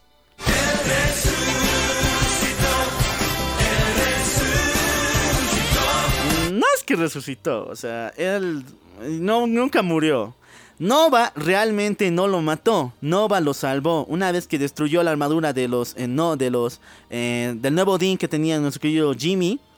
Ella le quitó la armadura y después lo utilizó como su perra. O sea, típico de los fantasmas, ¿no? O sea, ya, e- ella generó un nuevo equipo de fantasmas, ya, o sea, no era el original, Sí. era un paralelo. Y se llevó al Reinos con ella. Se- y dijo, ok, tú trabajabas para los fantasmas, pero descubrimos que los fantasmas trabajaban para Moebius, entonces al final, ¿quieres unirte a nuestro ejército? Nosotros sí no trabajamos para Moebius, así que unite ya. Y era de, ok, a huevo, técnicamente te debo mi vida, así que, ok.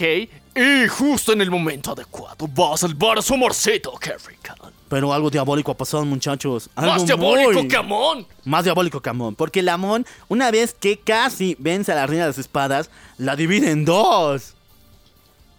¿Qué? La divide en dos. En Kerrigan, como persona con su mente, y en la reina de las espadas. Y ahora tiene control de este avatar con todos sus poderes y Kerrigan no tiene nada. Prácticamente, Amon ha ganado. A ver, a ver, a ver, a ver. ¿Cómo, cómo, cómo, cómo? La divide en dos, entre Kerrigan y la Reina de las Espadas. Sí. Entonces, ¿de quién tiene control Amon? De, la, reina de las espadas. Ah, ya.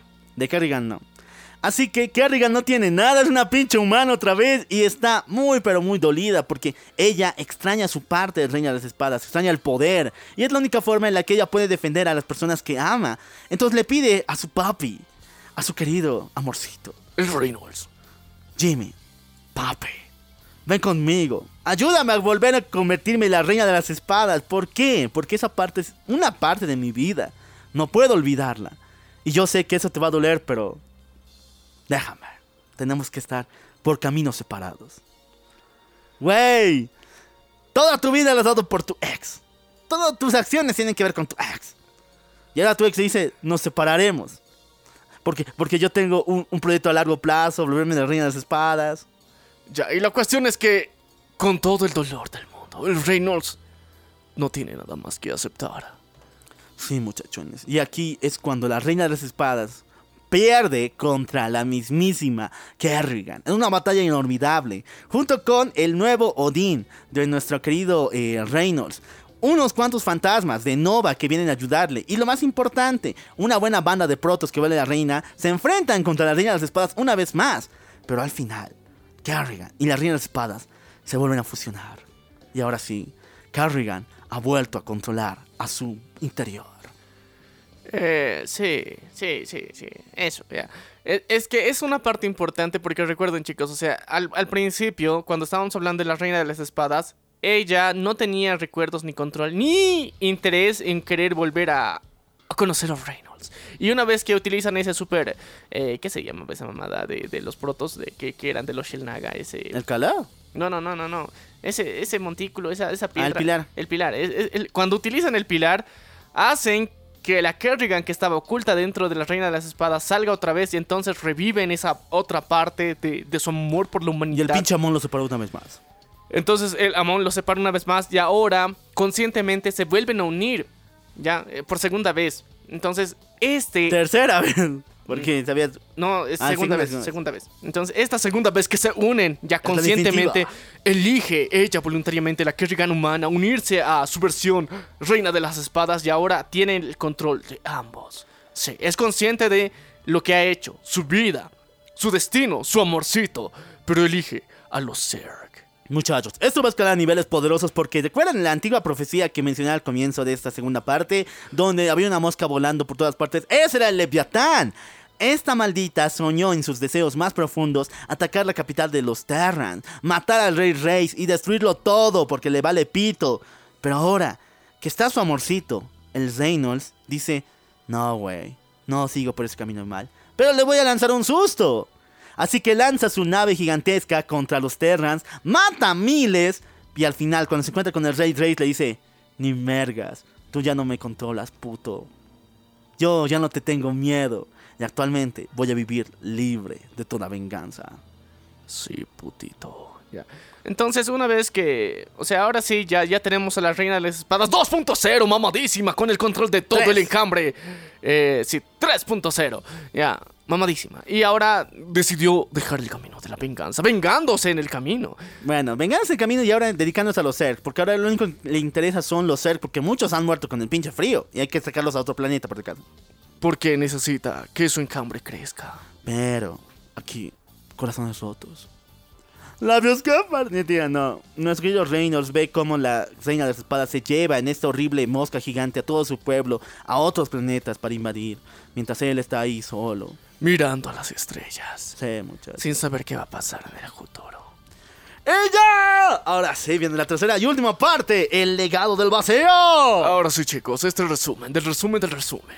Va a continuar y estamos a punto de finalizar porque ahora sí, vamos con el arco argumental de los protos. ¿Qué putas pasó con estos cabrones? ¿Por qué ese cabrón del profeta está viniendo a todos los lugares? Lo que ha visto, el mamón, todo este rato, ¿por qué le da tanto miedo? ¿Por qué le da mala espina? Le han movido el coxis al carnal. ¿Qué ha pasado? Ahora lo sabremos. Bueno, muchachos, lo que pasa aquí es una... Bueno, una vez que volvamos al pasado, ¿se acuerdan de Senatur, no? Ese protitos que había escrito la profecía que se la dijo a los protos y por eso les llamaron a la reina de las espadas. Sí, sí, sí. Volvemos a aquel entonces. Este maldito estaba escapando por todas partes, porque todo el mundo le estaba buscando. Los Ser, los Terran, los todos querían saber qué pedo con la profecía, qué decía esta mamada y por qué era tan importante. Así que el puto escapa por todas partes. Y después, algo sucede en aquel entonces, en el pasado, porque la reina de las espadas está atacando una base protos. Muchachos, está destruyendo a los protos. En aquel entonces, no, o sea, esto es antes, En el pasado, sí. En el pasado. Está ca- atacando una base protos, pero aquí es cuando nuestro querido nuevo rey de los protos, su líder, líder mejor. El reina- general, el general. el general de los protos, Artanis, se enfrenta contra ella y dice, no, ni mergas, aquí te mueres, maldita zorra. No vas a poder atravesar nuestras defensas. Ya, y en ese momento aparece, sí. Pero esta invasión llegaría a algo diabólico. ¿Por qué razón? Una vez que Artanis vence a la reina de las espadas y bota a los Zerg, se da cuenta de que este lugar era atraído, los Zerg eran atraídos a él por la maldad, por el vacío, diabolizad. ¿Por qué? Porque aquí hay un templo de los que serían los Talgarín. ¿Te acuerdas de esos malditos reaccionarios malputos que podían, que tenían en lugar de luz azulcita bien bonita en sus ojos, hojita? Ah, fea, sí, o sea, que eh, se enfrentaron al Reynolds, a Sí, sí, sí. extremistas. E- Eran los protos extremistas, los Extreme Jihad. Pues su templo estaba aquí. Y una vez que eh, Artanis entra al templo de los Talgari- Talgaris, se da de cuenta de que este lugar está lleno de estos putos. Y peor, de híbridos. Estos protos zombies están por todas partes. Lo que había pasado y lo que descubre nuestro querido nuevo líder es que la organización Moebius no trabaja sola. Está trabajando con Amon. Ah, business, viejo. Ya. Ok, aquí es momento de revelar todo para que ya, ya no nos bebíamos más. ya. Porfa. Ya. Ok. Amon, este. Esta cosa. e- Este ser del vacío. eh, ha llegado al. al universo actual, al presente, solamente para empezar a hablar y susurrar en las mentes de las personas. Ha conseguido un avatar que ya se lo chingaron hace rato, pero aún así ha ido hablando a los protos, los ha ido corrompiendo para que se vuelvan extremistas y luego también ha hablado a los Terrans para decirles de, oye bro, ¿qué tal? ¿Qué tal si haces experimentos entre protos y Zerg? Y ese tipo de ideas locas, extrañas y ese furor de controlarlo todo lo está infundiendo Amon, el mamón. No, muchachos. Este puto está lanzando vibras diabólicas por todas partes. Él es el responsable de la creación de los híbridos. ¿Por qué? Porque no eran para Moebius, no eran para el príncipe Valerian. Eran para él, para su propio ejército. Y los Talgarín son sus malditos putos que sirven a- al vacío, al amor. Así que nuestro querido Artemis se enfrenta a sus malditos y los vence. Pero sabe de que hay más por todo el multiverso. Por todo el universo por completo. Así que chicos, tienen que recordarse de algo sumamente importante.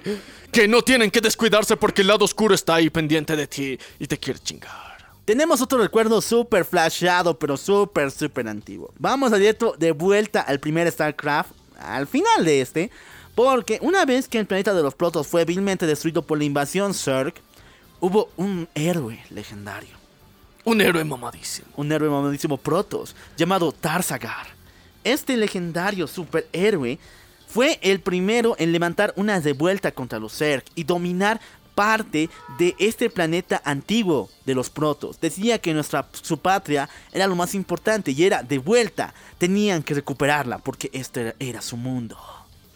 Sí, viva el nacionalismo proto, o sea, el planetarismo. proto. ¡Viva Tarsagar! ¡Viva! Y eh, dentro de esta leyenda de los protos, ¿por qué han visto este pasado? Ah, te ahorita te cuento. Porque ahora el Artanis, como es el nuevo líder, ha levantado toda una colmena, toda una invasión al mismo planeta de origen de los protos, que está invadido por los Zerg, con todas las tribus protos para ir, invadir y por fin tomar ese planeta como es correspondido. Tarsagar fue el primero, pero Artanis lo va a terminar. Sí, porque esta vez tiene que completar esa misión que lleva en el más profundo de su corazón, volver a sus raíces, a su tierra, a su planeta. Y, y también porque hay un chingo de templos ahí que quieren mucho.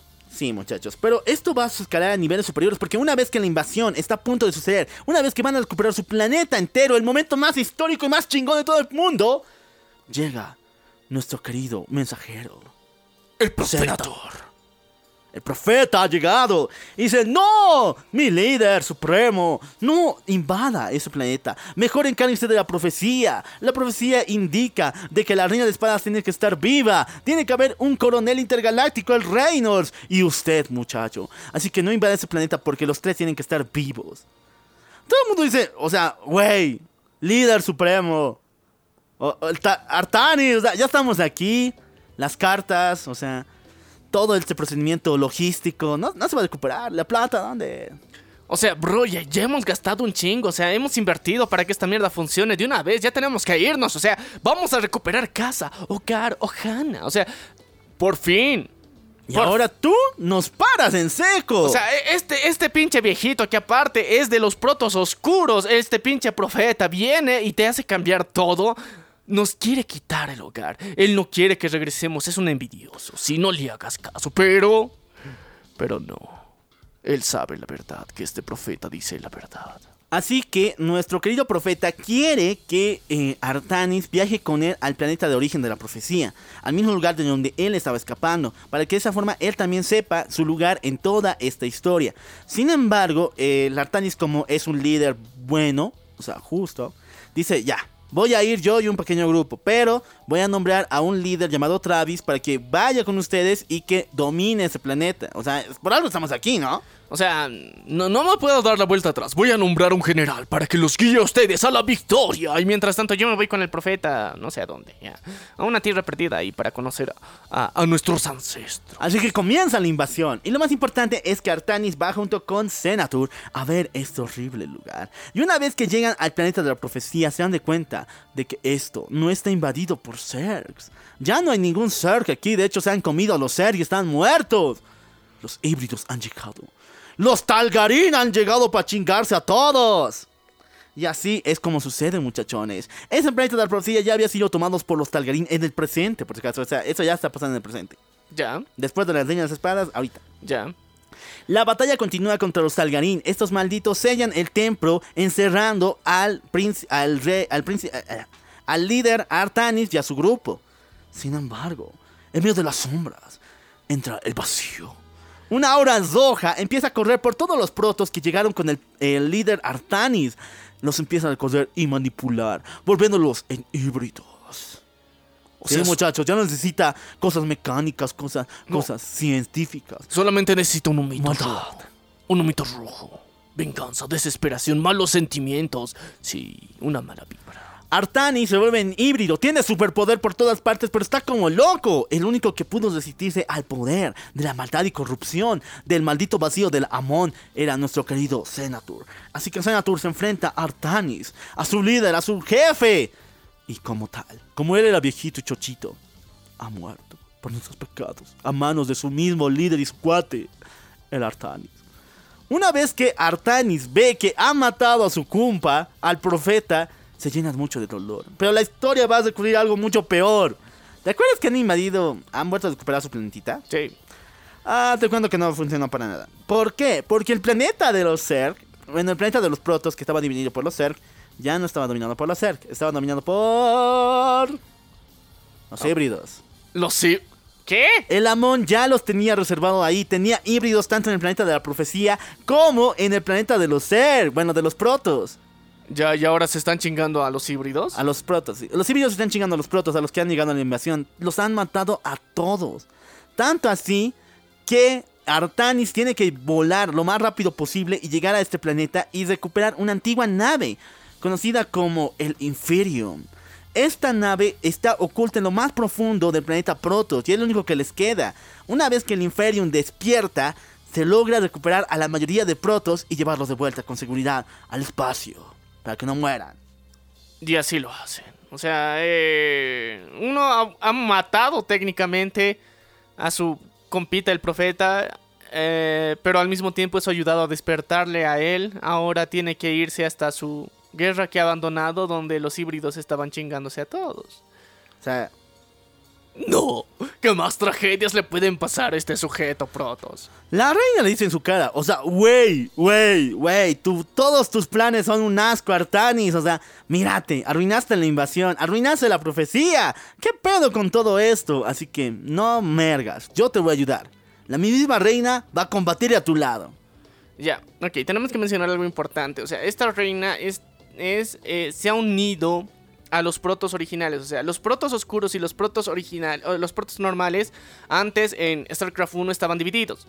Porque no eran, eh, supuestamente, los protos oscuros eran traidores. Ellos no, no seguían las, las leyes del Kala. Ellos estaban mostrando otros poderes psiónicos que no estaban viniendo del Kala. Entonces se habían dividido racismo, proteano, alienígena, raras cosas, ¿ya? Pero la cuestión es que después de, de darse cuenta de que el encambre y la reina de las espadas y la supermente estaban a punto de controlarlo todo, se unen y después de que casi se chingan su planeta y escapan del planeta, se vuelven otra vez uno. Tanto eh, ¿cómo sería? Protos oscuros como protos normales. Se unen otra vez, dicen somos panitas, siempre hemos sido panitas, aunque nosotros nos gusta utilizar un- una super eh, máscara. Entonces, ahí se ponen. Y ahora, la reina Protos, el, el- el rey, el, el- ¿cómo sería? El líder, bro. El líder Protos es Senator. Artanos. Artanos, Artanos. Artanis. Y la reina es la reina de los eh, protos oscuros. Entonces ellos dos técnicamente son panitas, sí, pero no están 100% unidos porque sigue habiendo esa mini división de que ellos son los oscuros. Ellos no dominan el Kala, se han separado del Kala, ¿ya? Y mamadas del Kala. Eh, ¿Qué es el Kala? A ver, Es la a ver, ya, el Kala. El Kala es una energía superior, divina, que viene, o sea, desde el espacio exterior, que viene directamente hacia el poder y nutre la energía del universo, ¿ya? Entonces, cuando los protos fueron creados por los Shellnaga, ellos le enseñaron el poder del Kala, un poder que técnicamente está expandiéndose y alrededor del universo y lo conforma absolutamente todo. Y, y los protos en particular tienen la habilidad de utilizar esa energía eh, y convertirla en energía eh, Psiónica. ¿ya? Entonces, gracias a eso, ellos pueden comunicarse telepáticamente, mentalmente. Esto también les ha permitido eh, desarrollar eh, un, un sistema y una anatomía más fuertes. Y eh, hacer que esta energía también esté presente dentro de todas las armas y cosas que construyen. Por eso su energía casi no se acaba y no son tan dependientes del mineral ni del gas como lo son los Terran o los Zerg. Entonces, este es el poder supremo, bendición de, que, les han heredado los Shell Naga a los protos. Y eso les hace que su tecnología sea tan avanzada. Pero los eh, protos oscuros, eh, en algún punto de la historia de los protos que explicamos en el anterior episodio hace dos años, ahí decíamos de que los protos oscuros se han separado y ellos han querido quitarse esta energía eh, eh, y separarse del Kala y generar otro tipo y otras técnicas de energía psiónica en la que ellos inicialmente se cortaban su cabello, su cola. De hecho, eh, Cabellito es muy importante porque es su conexión con el Kala. Entonces, cuando se cortaban esto, su conexión con el Kala terminaba. Entonces parecían eh, seres errantes y ya no conectados entre sí, lo que hacía muy importantes porque ellos podían transferir sus sentimientos, pensamientos entre ellos. Ellos no hablan, ellos pasan, hablan telepáticamente. Sí, es- eso ya lo dijimos. ya. Entonces, eh, gracias a el Kala podían hacer esto. Entonces, los elfos eran. Ah, bueno, los protos oscuros eran considerados oscuros porque se habían cortado esto, habían traicionado sus raíces y ya no estaban conectados con el Kala. Entonces, no sabían lo que pensaban. Entonces, por eso probablemente eran traidores. Y por eso se han dividido en dos grupos. Ahora que están unidos nuevamente gracias a el destino, la vida, sigue habiendo esa división entre los que están conectados con el Kala y los que no están conectados con el Kala. Entonces, estos saben artes oscuras, dicen, ¿cómo han sobrevivido sin estar conectados? Ah, estos son brujitos. Y ahora, esas divisiones medio que se estaban terminando y más aún, cuando ahorita la reina de los protos oscuros está mandando y está viniendo en ayuda de... Del líder de Artenis. Artenis. Artanis. Muchachos, también hay love, hay amor. O sea, se nota, o sea, yo, no me da ganas, o sea, tienen ganas estos dos muchachos. Ah, Artanis y las reinas, eh, yo sé. Lo importante es que bajan hacia la nave del eh, Ferion. Una vez que bajan al Ferion, se dan cuenta de que esa madre tiene su propia inteligencia artificial. Y esta es de contra antigua, porque esa nave es legendaria, o sea, hace mucho tiempo que no ha sido utilizada. Esa se llama Rosana, la cual es la única que conserva todos los datos de la nave y que les ayuda a nuestros amigos protos. Es muy importante. Ya, porque, a ver, eh, recuerdan algo importante dentro del... de- o sea, tanto los Terrans como los Protos tienen inteligencias artificiales, bueno, ni tan artificiales. A ver, mira, de, los Terrans sí, es 100% artificial. Esa cosa funciona con cables, chips y microchips y toda esa mierda. Mientras tanto, la inteligencia eh, adicional que tienen los Protos es como un ser que sea... eh, o sea, al principio era un Protos normal con el paso de los años, milenios, siglos, ha dejado su propia existencia de lado para dedicarse a, absorber toda la información que era eh, generada por parte de los protos. Entonces ella era como, tiene una conexión con el Kale, entonces sabe todo lo que los demás protos saben, pero al mismo tiempo ella lo almacena y lo guarda, a diferencia del resto, que no siempre lo guardan. Entonces ella, por eso se ha convertido en una especie de inteligencia artificial que se sabe todo, absolutamente todo, de toda la historia de los protos. Preservadora se llama. Sí. Ahora, no te das cuenta de que todo, Es como una bibliotecaria, así. todo RPG, que es este juego, por si acaso, tiene que tener una secretaria, una persona que te Una indique qué pedo. bibliotecaria. En la primera, en la de los Terran, en nuestra querida Artemisa. En la segunda era Sainaga. Y en la tercera ahora tenemos a Rosana, así que... mm, ya. Boobies. Aunque las segundas no tan bonitas. Ya, pero eh, esta sí. Esta Esa, sí. está buenarda. Lo importante es de que algo diabólico está pasando. ¿Por qué? La organización Moebius, impulsada por el príncipe Valerian, está atacando a los protos. Una vez que nuestros queridos amigos llegan a un planeta para abastecerse, es atacado por ni más ni menos que un portal. En este portal llega el híbrido más chingón y poderosísimo de todos. Un gigantesco monstruo gigantesco, mitad proto, mitad Zerg, que viaja y ataca a Artanis. Artanis está harto de todo esto, así que empieza a matar a este maldito. Y con la ayuda de Dios, bueno, Dios proto, y todo su ejército De logran matar. ya. De los Shinnaga. De- del Kala, Kala, Kala. Mata a este maldito y se da cuenta, no, güey. Tenemos que destruir este planeta. Tenemos que escapar de aquí, subirnos a nuestra nave y huir, porque esta mamada es muy poderosa, gigantesca. Así que la única forma de destruir esta mamada y evitar de que la Unión Moebius nos siga persiguiendo es matando a su mayor creación. Así que suben a su nave y, por medio de Rosana, activan un láser especial que hace estallar este pinche planeta. Eh, ¿Por qué esa nave tan antigua tenía ese láser especial destructor de planetas? Porque es antigua, porque tiene incluso conexión con los Ainaga. Sí, es tan antigua, chicos. Ya, la, la cuestión es que continuamos el viaje espacial de preservación de la especie Protos. Y así pues, el Artemis, el Artemis dice, sí, vamos a vencer al mal, muchachos, vamos a vencer a la mom ni mergas. Porque en ese preciso momento alguien llega a invadir la nave. Él se llama Garak, el líder de los Taigaris. Taigaris. Taigarines. Ay, los, los, los extremistas de esos. Talgaris. Taigarín, los Taigarines. Los Taigaris.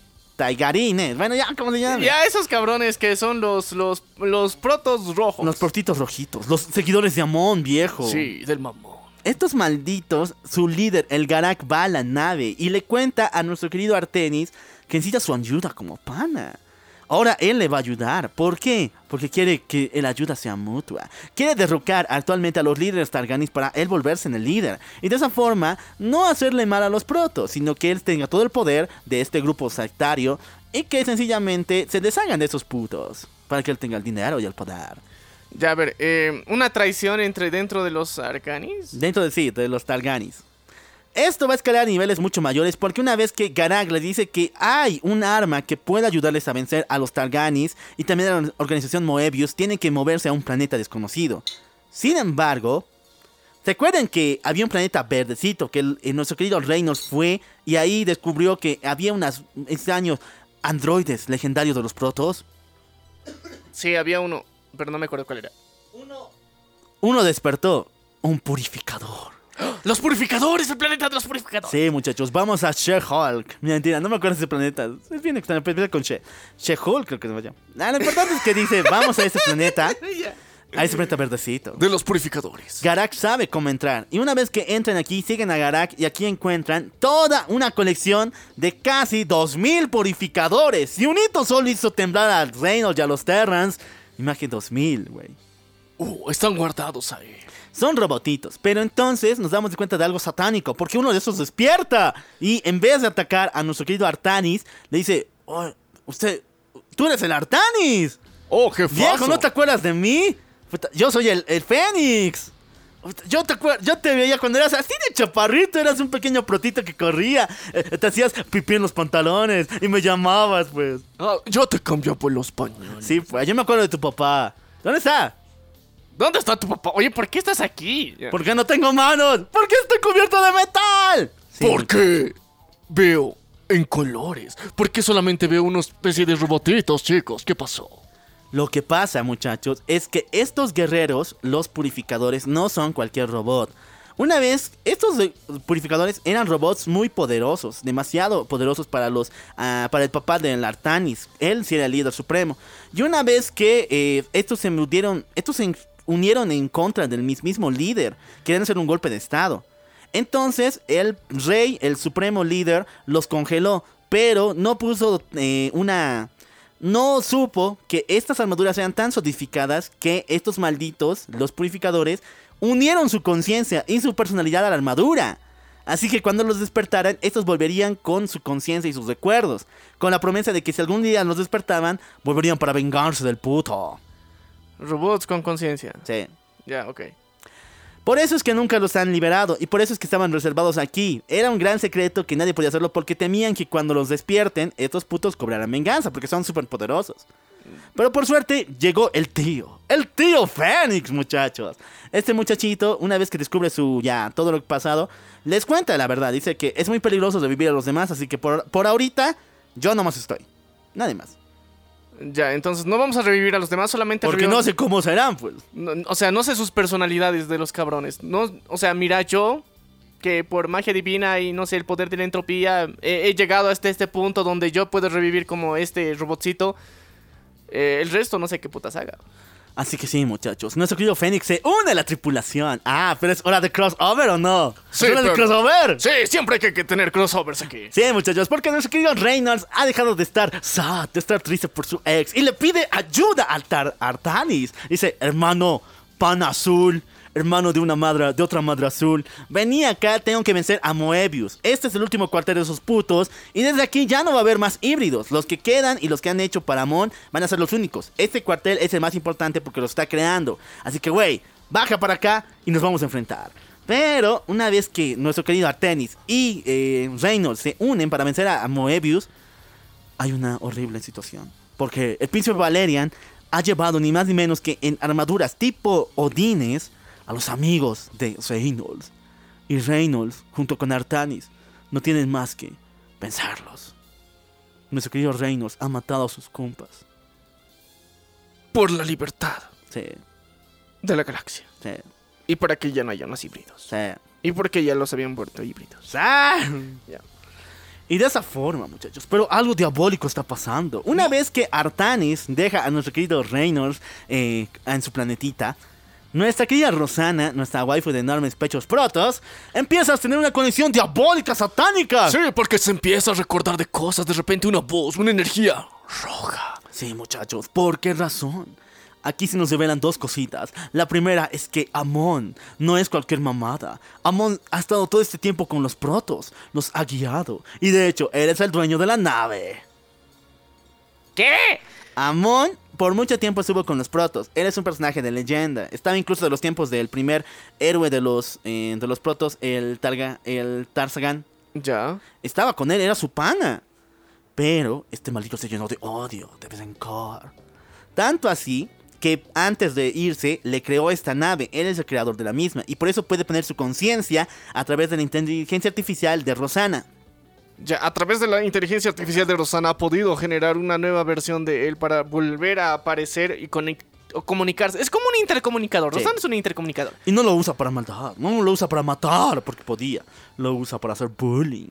Le dice a Artanis, ah, Artanis sonso, Artanis feo. Yo te voy a vencer, en las sombras te voy a dar. Sí, sí. En lo oscuro te voy a dar. Sí, sí, sí. Agáchate a tu señor. Ya. Así que todos en la nave Protos dicen, no, güey, o sea, si la Rosana tiene esos lapsos de comunicación con el malvado, mejor no la incluyamos. Mejor Mejor que sea Ah, hazte secretito. pa' allá, Hazte güey. para allá, no te vamos a contar los planes porque si vos sabes, obviamente el mamón va a saber. Entonces, nuestro querido Artanis la encierra en un cúpulo especial. Ella está muy triste porque piensa de que su mente se está quebrando en dos. Más está dominando a Amon que ella. Entonces, aquí es donde nuestro querido Reynolds le da a nuestro Artanis el, el pilar. ¿Te acuerdas que el pilar fue dado a nuestro... Bueno, fue utilizado para vencer a la reina de las espadas en el planeta Dorsal, ¿verdad? Sí.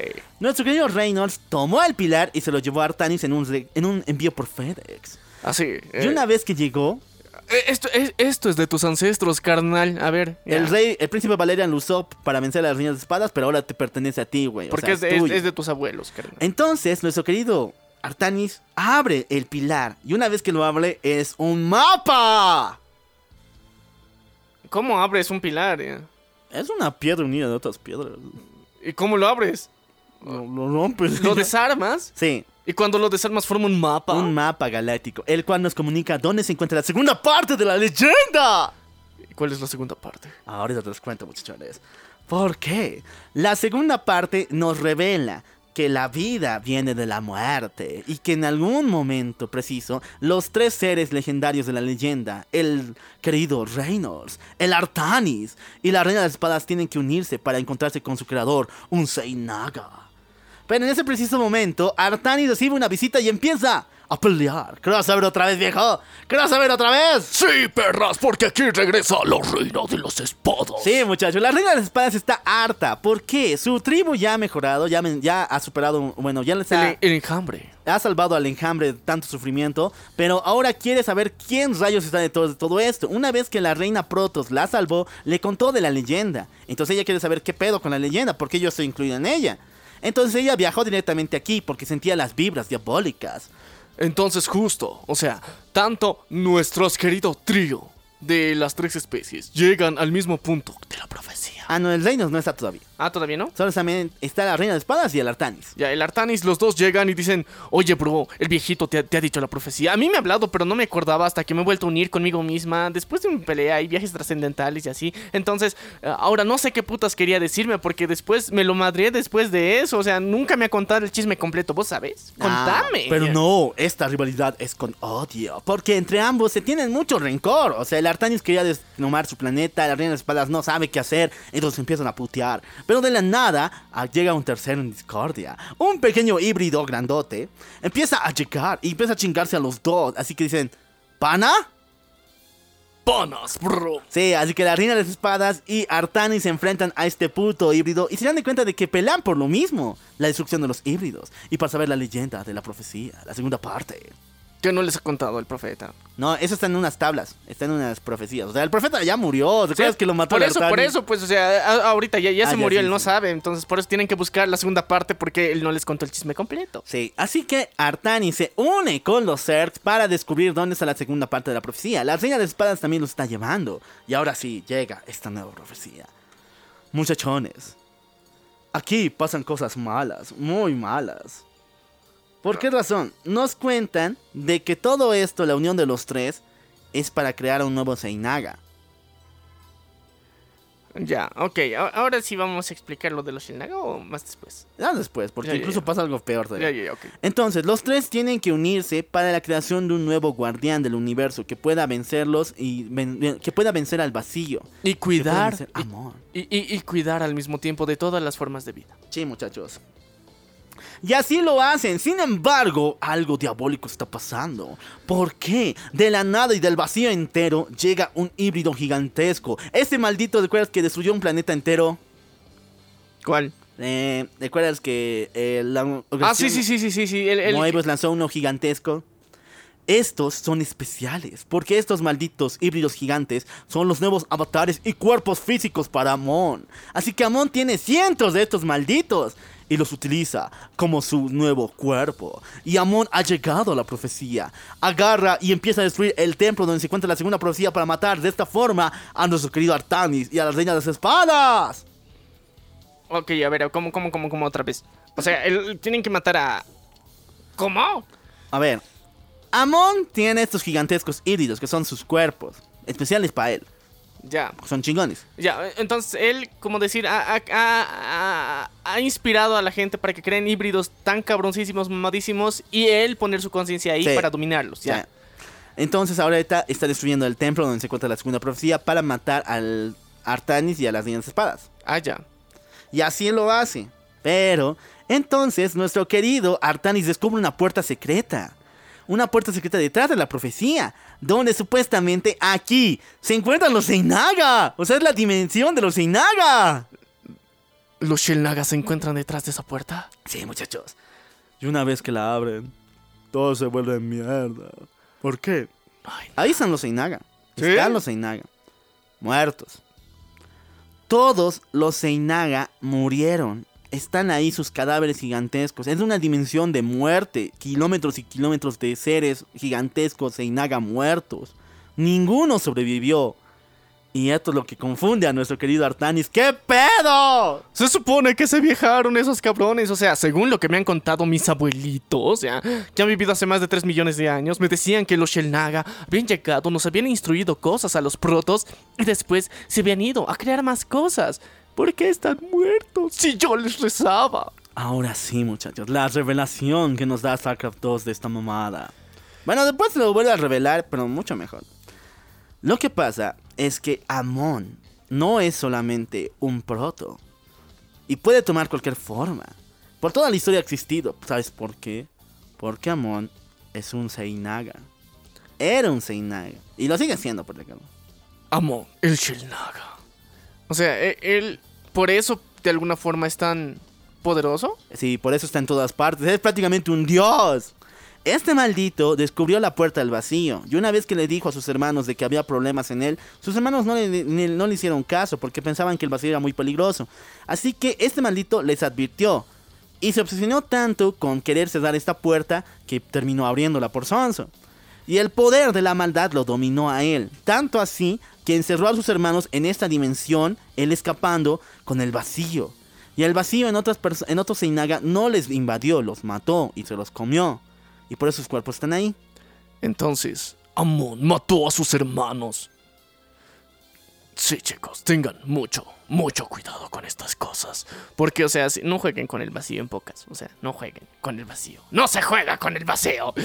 Eh, porque si miras al vacío, el vacío mira dentro de ti. Uy, qué diabólico. Ya. La cuestión es que Amon es el. el, eh, resultó que es un Shelnaga.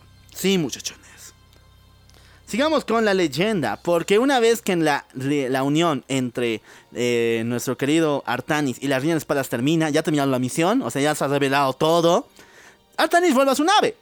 Y aquí se encuentra con Karnak, el cual dice, no, güey, o sea, ahora es mi turno. O sea, ya, ya te fuiste a jugar con la Reina de las Espadas, y, y yo por cuándo. Yo por cuándo. Y le dice, güey, tienes que ir a mi planeta, al planeta de los Talgarín, que se encuentra muy lejos, y hacer una profe- un acto, una especie de ritual. Eh, sí, es que, o sea, mira, ya, ya te he ayudado con lo que tenía que ayudarte. Te he hecho despertar a tu tío, ya. eh, o esa cosa que técnicamente es un robot, pero tu tío. Pero te ha ayudado a que encuentres incluso a la reina de las espadas. Y ahora has completado la profecía. Ahora, mi golpe de estado, ¿pa' cuándo? ¿Pa' cuándo? Así que tiene que levantar una tradición de los Talgarín conocida como Rashirt. Donde ese maldito se tiene que putear a todos los líderes de los em, de los grupos de Extremistas, Talgarines para volverse en el rey. Pero no lo hacen guerra, sino es como una especie de torneo mundial. ¡Batalla amistosa de líderes! No amistosa, muerte. Pero es amistosa, pues porque, o sea, no, no tienes ejércitos en contra. O sea, entre ellos, o sea, amistosamente, el que gane, todos lo van a aceptar. Eso es amistoso, ya. Bueno, pero a muerte. A, a muerte, sí, a muerte. Pero amistosamente, el, el- el que gane, el ganador, se va a quedar con el puesto del líder. Y así lo hacen, muchachones. Nuestro querido y horrible Garak se enfrenta a todos los líderes de ta- Talgarines y les gana de paso. Así que ahora él es el líder supremo de los Talgarín. Y una vez que gana este puesto, el Artani dice, güey, no me vas a hacer golpe de estado. No, no, no. O sea, somos panas. Tú trabajas para el enemigo de paso, pero no te vas a unir a él, ¿verdad? O sea, yo, tu pan. Teníamos un trato, cabrón, así que no jodas. Tú eres mi amigo, ¿verdad? No, no vas a hablar con ese güey, eh, el amón. Tú conmigo, ¿no? Sí, eres mi pan, eres mi pan. Así que te mantienes fiel, perro. Y dice, wey, panas. Y así es como nuestro querido eh, Garak vence a todos los malditos, a todos los talgarines y se vuelve en el nuevo líder. Y de paso destruye un templo que era la conexión de los talgarines con Amon. Así que a partir de ahora, ningún eh, talgarín va a ser esclavo de Amon y dominado por él. Ahora, si quieren ser malvados y pelear por él, porque si pelean por él, es por su pedo. Es su pedo, sonso. es su pedo, pero el, el líder ahorita ya se negó al poder de Amon. Y técnicamente es panita del líder de los protos. Así que, relaciones políticas al 100, chicos. Estos son business. Sí, muchachos, son business de los más geniales. Lo que pasa aquí es que Fénix se encuentra con muchos de sus antiguos eh, purificadores. Lo que pasa es que Fénix ya dice que es momento. Para enfrentarse a Amon, porque el maldito lo estaba persiguiendo por todas partes, eh, llegan a un planeta en el cual se encuentran y están invadidos por sus fuerzas, sus fuerzas de híbridos y de talgarines. Entonces Fénix dice, wey, ya llegó la hora, tienes que despertar a los purificadores. No, men, o sea, si los despierto ya fui. ¿Quieres mi cabeza? Quiero la cabeza de mi papá, de mi papa. Ya, entonces, pero el, el- el Fénix le dice, no, bro, el momento ha llegado. E- Es, es, es el último arma que podemos utilizar contra el mamón. Si no, nos morimos. Entonces dice, despiértalos. Entonces Artan dice, wey, ya, ya. Despierta a los 2000 soldados. Y todos sí, se quieren chingar al, queri- al querido Artanis. Se cumple todo lo que querían. Incluso lo están persiguiendo y destruyen a parte del ejército proto. Pero en el momento, cuando Fénix dice, wey, wey, wey, wey. O sea, nosotros somos antiguos, somos viejitos, somos boomers. O sea, aquí hay chicos que dan su vida por los protos y quieren crear un mundo de unidad. ¿Qué no soñábamos eso? Entonces, en vez de estar puteándonos, unámonos a estos chicos para que cumplan su sueño, porque nuestros deseos ya han terminado. Nuestra venganza ya ha terminado cuando su papá se ha muerto. Y, y, y, y los demás dicen, a huevo, carnal. Las nuevas generaciones merecen un mejor futuro que nosotros. Ellos van a volver a unificar los protos oscuros con los protos normales y vamos a ser un pueblo grande otra vez, estilo Donald Trump. Sí, muchachos. Y así es como los queridos purificadores en un solo láser. Y esto es lo más estúpido. Esto es lo más estúpido. Es como el Señor de los Anillos. Neta, es como el Señor de los Anillos. Porque los purificadores, una vez para sacar a la nave del. eh, del Ferurian, para sacarlo de vuelta a circulación y salvar a todos los pilotos eh, nuevos, se unen en una especie de láser. Todos juntos en un círculo, rodeando a todos los malditos de los híbridos. Y en un solo disparo, matan a todos, pero con sacrificio, sacrificio de ellos mismos. Los 2000. Lo, puta, no. Menos, claro, el Fénix. El Fénix ya es acabado. El, el Fénix se va, dice, "Uy, estos pendejos ya. Entonces se sacrifican 2000. Pero si no, se iban a morir. Pues Ya, digamos que ya, pero es muy pendejo, o sea, 2000, 2000, men, o sea, tan, o sea, los híbridos tan poderosos son. eh. Sí, muchachones. Y la historia va a seguir todavía. ¿Por qué razón? Ahora hay un pacto de alianza. Tanto Fénix como los demás van a unirse para volver en una sola coalición y de esta forma atacar al vacío. Han encontrado ya dónde se encuentra el cuerpo, el cuerpo físico de nuestro querido amor. Oh, perro. Ese es el único cuerpo que le queda, el único híbrido que ha sobrevivido después de tanta matanza, porque los 2000 también han destruido a todos los cuerpos híbridos de Amon. Ah, ya, Entonces solo ya, le queda uno. Si lo matan, solamente van a tener que enfrentarse ahora a su conciencia, su maldad nada más. Ya, entonces el último cuerpo de Amon han rastreado su energía. Sí, muchachos. Y ahora es hora de llamar a la tropa. Le llaman al Reynolds. Oye, papu, ¿tienes algo que hacer el sábado? No, ya. ¿Por qué no te encaminas a una super guerra con nosotros? Le llaman a las niñas espadas. Oye, mamu, ya. Mucho hemos tenido relajo. O sea, tuvimos conexión, clic entre nosotros. El Artanis. ¿Te acuerdas del Artanis? Pues ya, tenemos un super enemigo. Te queremos a ti también en el, en el crew. Sí, y además, ¿te acuerdas que el profeta vino, o sea, bien fumado ese día y nos dijo que teníamos que vencer? Pues estamos intentando cumplir su sueño. Así que ven, vamos a hacer el team completo, el escuadrón suicida. Sí, muchachos. Terrans, Protos y Zerg se, al- se van al ataque del planeta del maldito de Amon y se enfrentan contra el maldito. Es un gigantesco lagarto, lagartijo que lanza enormes ondas de energía por la boca y destruye todo en su parecer. Sí, y hace... eh, Y lo que utiliza son, como te digo, su- su- es una especie de enjambre mezcla protos, eh, así que tiene igual, o sea, una especie de enjambre Zerg con mezcla protos. O sea, la cuestión es que es un enemigo poderoso y no está solo, o sea, tiene sus- sus propios soldaditos que, que están ahí para chingarte también. Sí, muchachos, pero la historia va a escalar mucho peor porque van a tener que sacrificar ni más ni menos que la nave para poder escapar de este puto porque es muy poderoso. Tienen que escapar, no lo vencen. No pueden vencerlo. Y por lo menos para detenerlo, sacrifican la nave, o sea, el Ferium, donde se encontraban todos los protos, para poder hacerlo. Así que nuestro querido Fénix se sacrifica por todos. Además, algo pasa con Fénix, porque él también tiene una situación muy bipolar, emo, en la cual eh, él está harto de que le digan Fénix y le recuerden que es su tío, prácticamente, del Artanis, porque sus memorias, si bien son de él, no es Fénix. Él es otro cuerpo, él es un robot. Entonces dice, ya no voy a llamarme Fénix, voy a llamarme Talmar. Y voy a tener una identidad propia. Sacrificándome por mi pueblo. ¿Qué? Y Talmar junto con la nave explotan y así es como eh, detienen hasta cierto punto el cuerpo de Amon, volviéndolo en una especie de estado de reserva, durmiendo, todavía para recuperar energía. No pueden vencer al puto.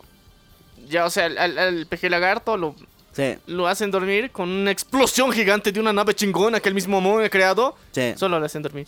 sí. O sea, lo destruyen, pero el malito se está degenerando dentro. Como una especie de huevito. Ah, ya. Ok, ok. Ya, ya entendí. La situación va a llegar a mucha, mucha violencia. ¿Por qué razón? Todos, todos los grupos quieren ya enfrentarse contra el huevito. Quieren destruir al maldito de Amon. Sin embargo, nada de esto le está ayudando. O sea, hay discordia y peleas entre los tres grupos. O sea, Zerg, Terran y Protoss ahí de... Pero yo te maté a ti. Tú mataste a mi, a mi abuelo. Tú mataste a mi abuela. Y así. Entonces están diciendo, eres un cobarde. ¿Por qué no lo destruiste antes? Y así. Se están peleando. Pero... Entonces, nuestro querido Artanis se le ocurre un plan para unificarlos a todos en una sola vez. En este plan van a tener que destruir parte de la organización de Moebius, que siguen existiendo y que siguen jodiendo todavía. Moebius se había unido con los fantasmas y ahora siguen en sus planes diabólicos de dominar al Imperio Terran. Así que nuestro querido Artanis se enfrenta contra los malditos para ponerles un punto clave y de esa forma destruirlos.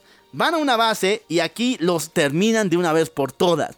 Y esto une tanto a Zergs como a Protoss y a Terrans, porque de esta forma ya no hay más planes de destrucción. Y de hecho, aquí matan al príncipe Valerian. Al fin. Al fin, ya ahora, ¿no? Sí, o sea, a Moebius. Ya han destruido. Es que hace rato has dicho que iban a destruir la última. Era la base de los híbridos, pero ese es el último rastro de ellos. Ah, ya, ya. O sea. que querían la- crear más todavía. Ok. Había una base de Moebius donde ahí experimentaban. Sí. Era el último lugar donde experimentaban. Pero Sí. mientras tanto, esta es la base de Moebius, la organización completa y donde estaba el príncipe Valeria. Sí, muchachones. Y aquí se los chingan. Y de paso aquí descubren otra super arma, porque el príncipe Valerian había creado una especie de reserva de energía que se maneja con el pilar. El pilar tendría que ser utilizado no solamente como mapa, sino la energía que tiene puede ser utilizada como bomba. Y el pilar puede utilizarse como un explosivo para vencer al vacío, ya que esta abre un agujero negro que devuelve todo ese poder, esa maldad a él, donde, de donde viene, al vacío. Así que por eso fue la invasión de ese lugar, también para descubrir qué pedo con esta armadura. Y la descubren. Otra cosita es que a nuestro querido ingeniero, que siempre estaba con el querido Artanis, eh, nuestro amadísimo Chlorite, él era el líder de los artesanos y aquí se nos revela que los protos vienen por castas. Si tú naciste como guerrero, vas a morir como guerrero. Si tú naciste como artesano, como un pinche indígena, como un pinche indios, vas a morirte ahí. Pero entonces a Cloite, como estaba con el lado del Artanis, como era su pana, Ya. lo nombran guerrero honorario, güey. Porque él es uno de los artesanos más chingones, nos ha dado armas chingonas y aparte, nunca se ha meado. Sí, y ahora es su turno de ser glorificado. Y es parte ahora de la casa superiora. Y todos los protos se unen. O sea, con este acto ya no hay más rivalidades entre protos. O sea, ya no hay castas. Mira, él, si él pudo convertirse en guerrero siendo un pinche artesano, yo también puedo. Pero la invasión no llegaría tanto, porque empieza a despertar el puto del Amon. Y lo primero que hace es tratar de matar a Artanis, porque sabe que él es el corazón del equipo de las tres razas.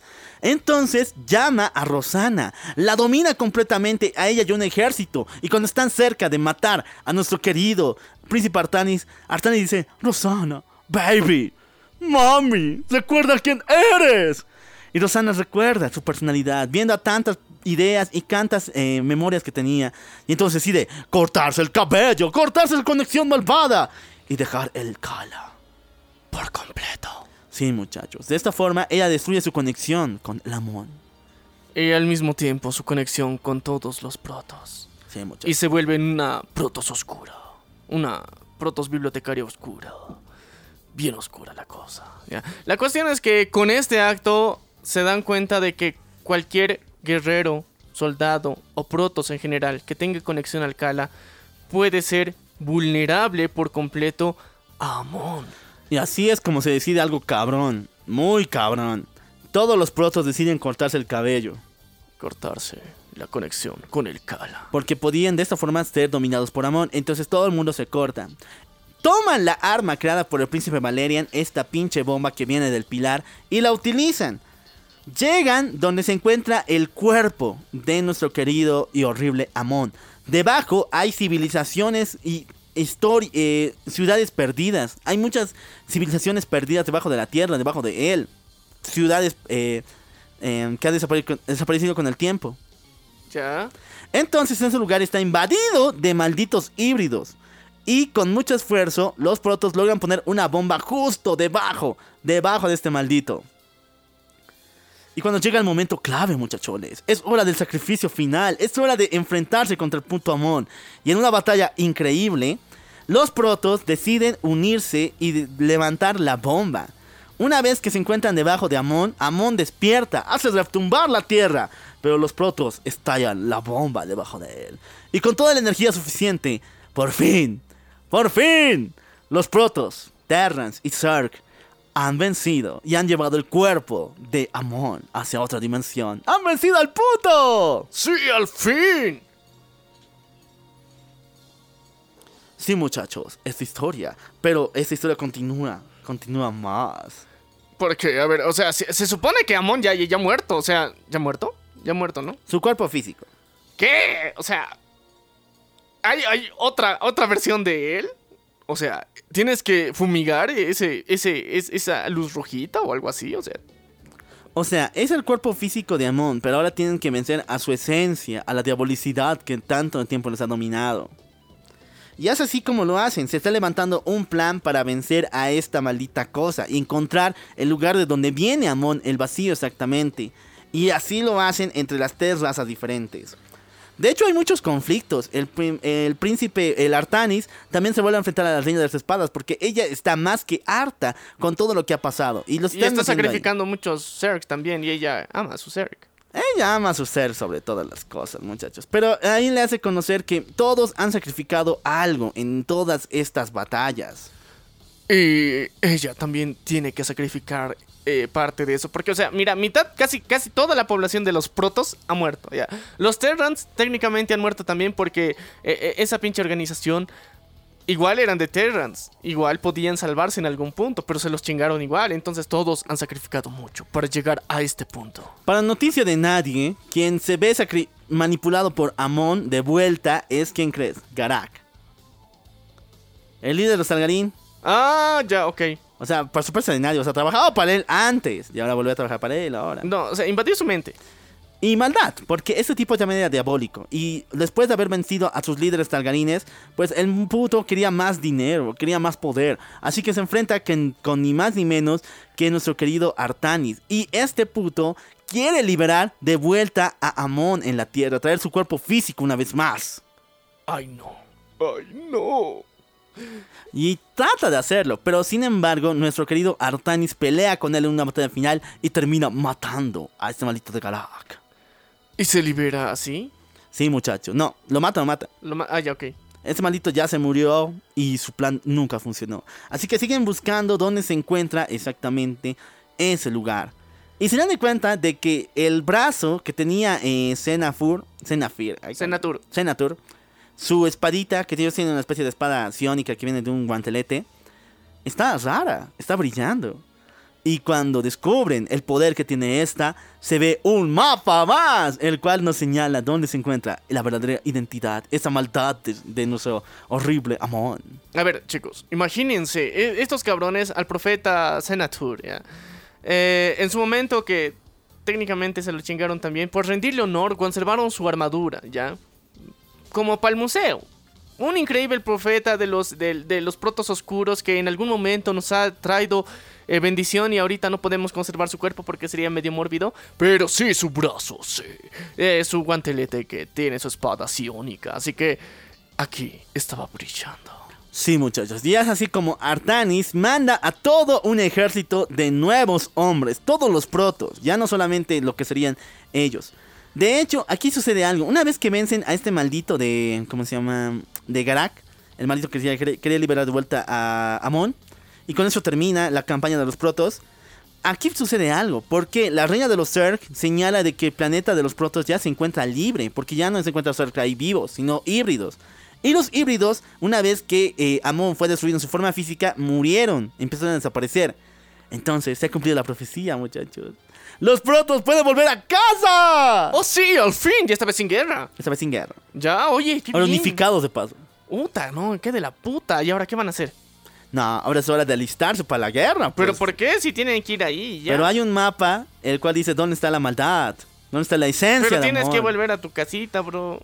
Bueno, por eso nuestro querido An- Artanis va a su casa, se queda ahí eh, unos cuantos meses, años, pero vuelve a lanzar la convocatoria de guerra.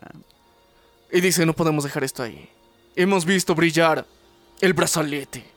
Y tenemos que unirnos otra vez. Sí, muchachos. Primero van a buscar de vuelta a Reynolds, el cual dice, sí, pana, o sea, tú me ayudaste tanto y ahora yo vuelvo contigo. Además, somos los tres de la profecía. Estamos en una tablita.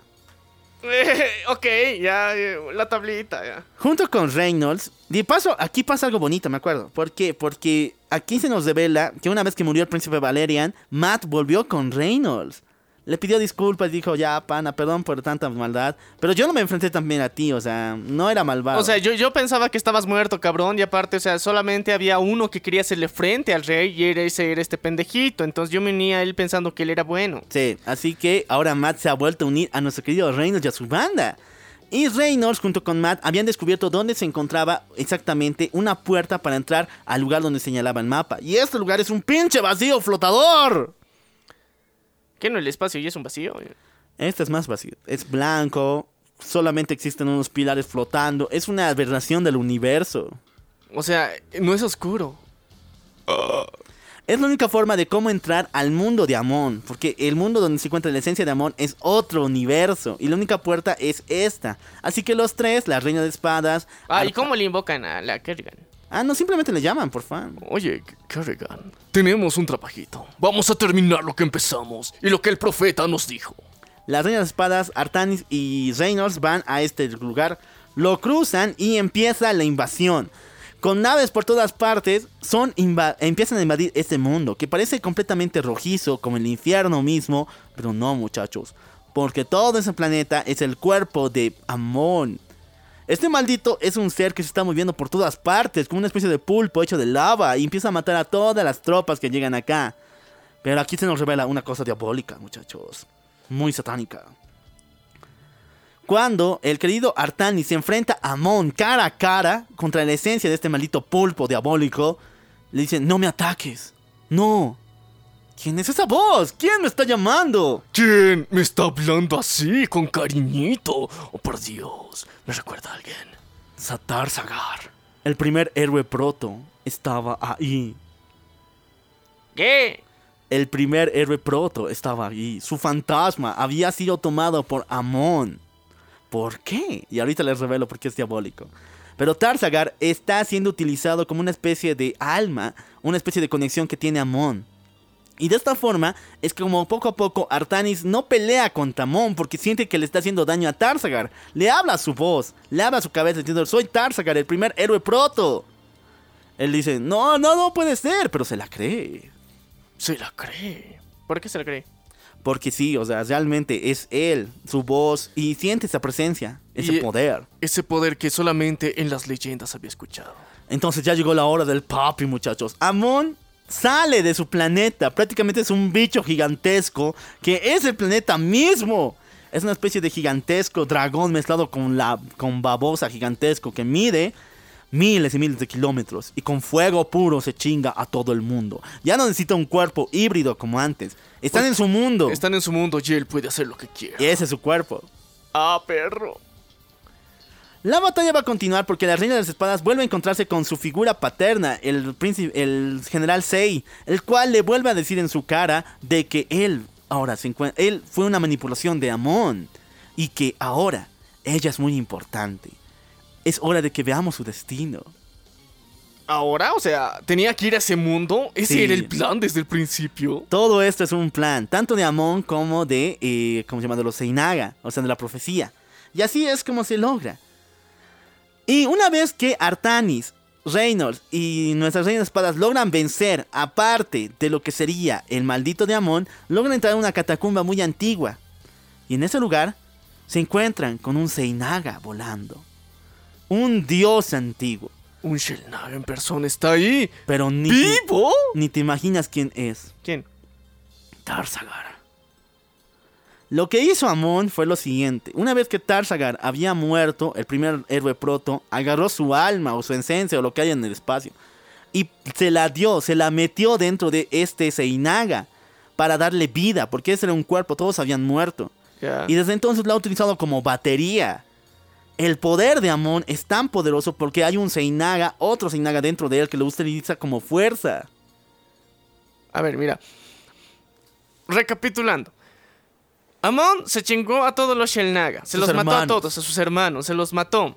Después de matarlos, vio que este Protos era tan cabrón, tan chingón, tan mamadísimo y era una batería humana y que dijo, ok, eh, necesito una batería chingona grande. El cuerpo más grande de los Shelnaga, sí, este medio pulpo eh, Cthulhu, este cabrón, lo vamos a meter adentro y que reviva un cachito y ahora va a vivir en él con forma de Shelnaga. Sí, Eso es lo que pasó. sí.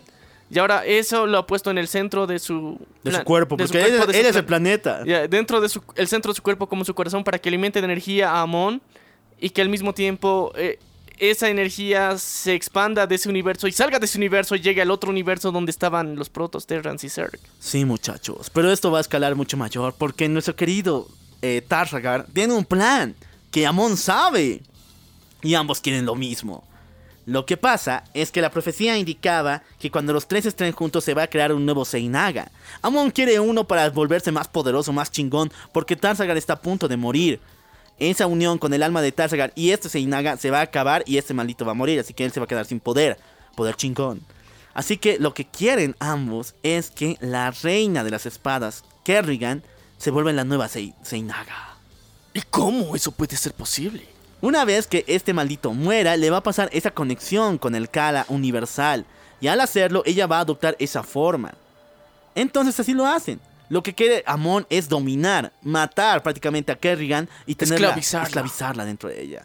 Sin embargo, lo que quiere nuestro querido Tarsagar es que ella venza a Amon de alguna forma y logre devolverle paz al universo. Entonces le da el speech de la vida. Y así lo hace. No, no, le da el speech de la vida. Dame, dame chance para hacer el speech de la vida. Querida Kerrigan, tú has sido elegida por el destino. Sí, porque en las leyendas antiguas de los Shelnaga existe la leyenda que tenemos que buscar algo muy, muy especial. A lo que es para convertirte tú en un Shelnaga o cualquiera de nuestras creaciones llegue a este campo multidimensional de existencia tiene que unirse la pureza de esencia y la pureza de forma, y estas darán paso a la creación de un Shelnaga, el cual sembrará la vida en el universo. Y sí, todos los antiguos Shelnaga han muerto, a excepción de mí y de Amon. Y solamente un Shelnaga vivo puede cederle su esencia de vida a este ser que llegue a estar tan iluminado de esencia, de, de pureza de esencia y de pureza de forma. Y yo te la voy a dar a ti. Porque no solamente quiero que vivas, quiero que venzas al puto que me esclavizó durante tantos años. Kerrigan, este es tu destino. Hazlo tuyo. Y Kerrigan ahí está llorando. Sí, muchacho, está llorando porque no, no creo, o sea, ella mató un, un pinche de gente. O sea, tanto Protoss, Terran y Zerg y ella, ¿cómo va a ser la unión de estos? Y aquí nos, nos o sea, o sea, eh, sobreentendemos que, eh, o sea, es- esta, es, es- esta leyenda para generar nuevos Shelnaga se ha, existido durante mi- millones y millones y millones y millones y millones de años, ¿ya? Entonces, para crear a cada uno de estos seres, sembraban vida en el universo y esta vida tenía que ir evolucionando y algunos seres se iban a convertir en pureza de esencia y otras en pureza de forma. Entonces, eh, los que han alcanzado pureza de esencia en este caso hasta la actualidad habían sido, o sea, pureza de esencia eh, solito, habían sido específicamente los protos y los que habían alcanzado pureza de forma por completo habían sido los Zerg. Y al unir estos dos, en algún punto de la evolución tenían que unirse estas dos especies por los millones de años y generar un ser, un ser el cual sea lo suficientemente consciente y poderoso y administre ambas energías por completo. Y mientras tanto los humanos habían estado alcanzando eh, esa pureza de esencia por los experimentos que habían estado haciendo con Kerrigan durante su crecimiento y por eso ella tenía una especie de conexión psiónica y poderes psiónicos que habían despertado en ella. Y después, gracias a esa gran mente que había sentido que ese poder existía, había unido y le había vuelto parte del enjambre. Y ahí, sin querer queriendo, el destino había unido al fin la pureza de esencia y pureza de forma en un solo ser, que era Kerrigan. Y así el destino la ha llevado hasta este punto donde se está enfrentando a un Shelnaga que está dispuesto a entregarle la pureza de la esencia del mundo entero a ella para convertirla en una deidad, en una Shelnaga. Sí, muchachos, pero esta historia va a escalar niveles superiores porque en lugar de volverse una pinche medusa como está ahorita el cuerpo de Tarsagar, no, muchachos, ella Eh, tiene outfit. Ella acepta, para empezar, ella acepta esta responsabilidad sabiendo que de alguna forma no es digna. Pero es la única solución que tienen para vencer a Mon. Y ella se conforma en un Fénix. Bueno, no Sí. Fénix, ya. Es Fénix, no me mames con que esto no es de Marvel. Ya es Fénix, ya. O sea, eh, ¿Brisa robando? ¡Oh, Oh, por Dios! no, ¿cuándo? inaudito, ¿no? Inaudito, sí. Ya, La cuestión es que ahora sí. O sea, la reina de las espadas, Kerrigan, ha adoptado su forma final. Sí, muchachos, una enorme mujer sota de fuego con alas de fuego.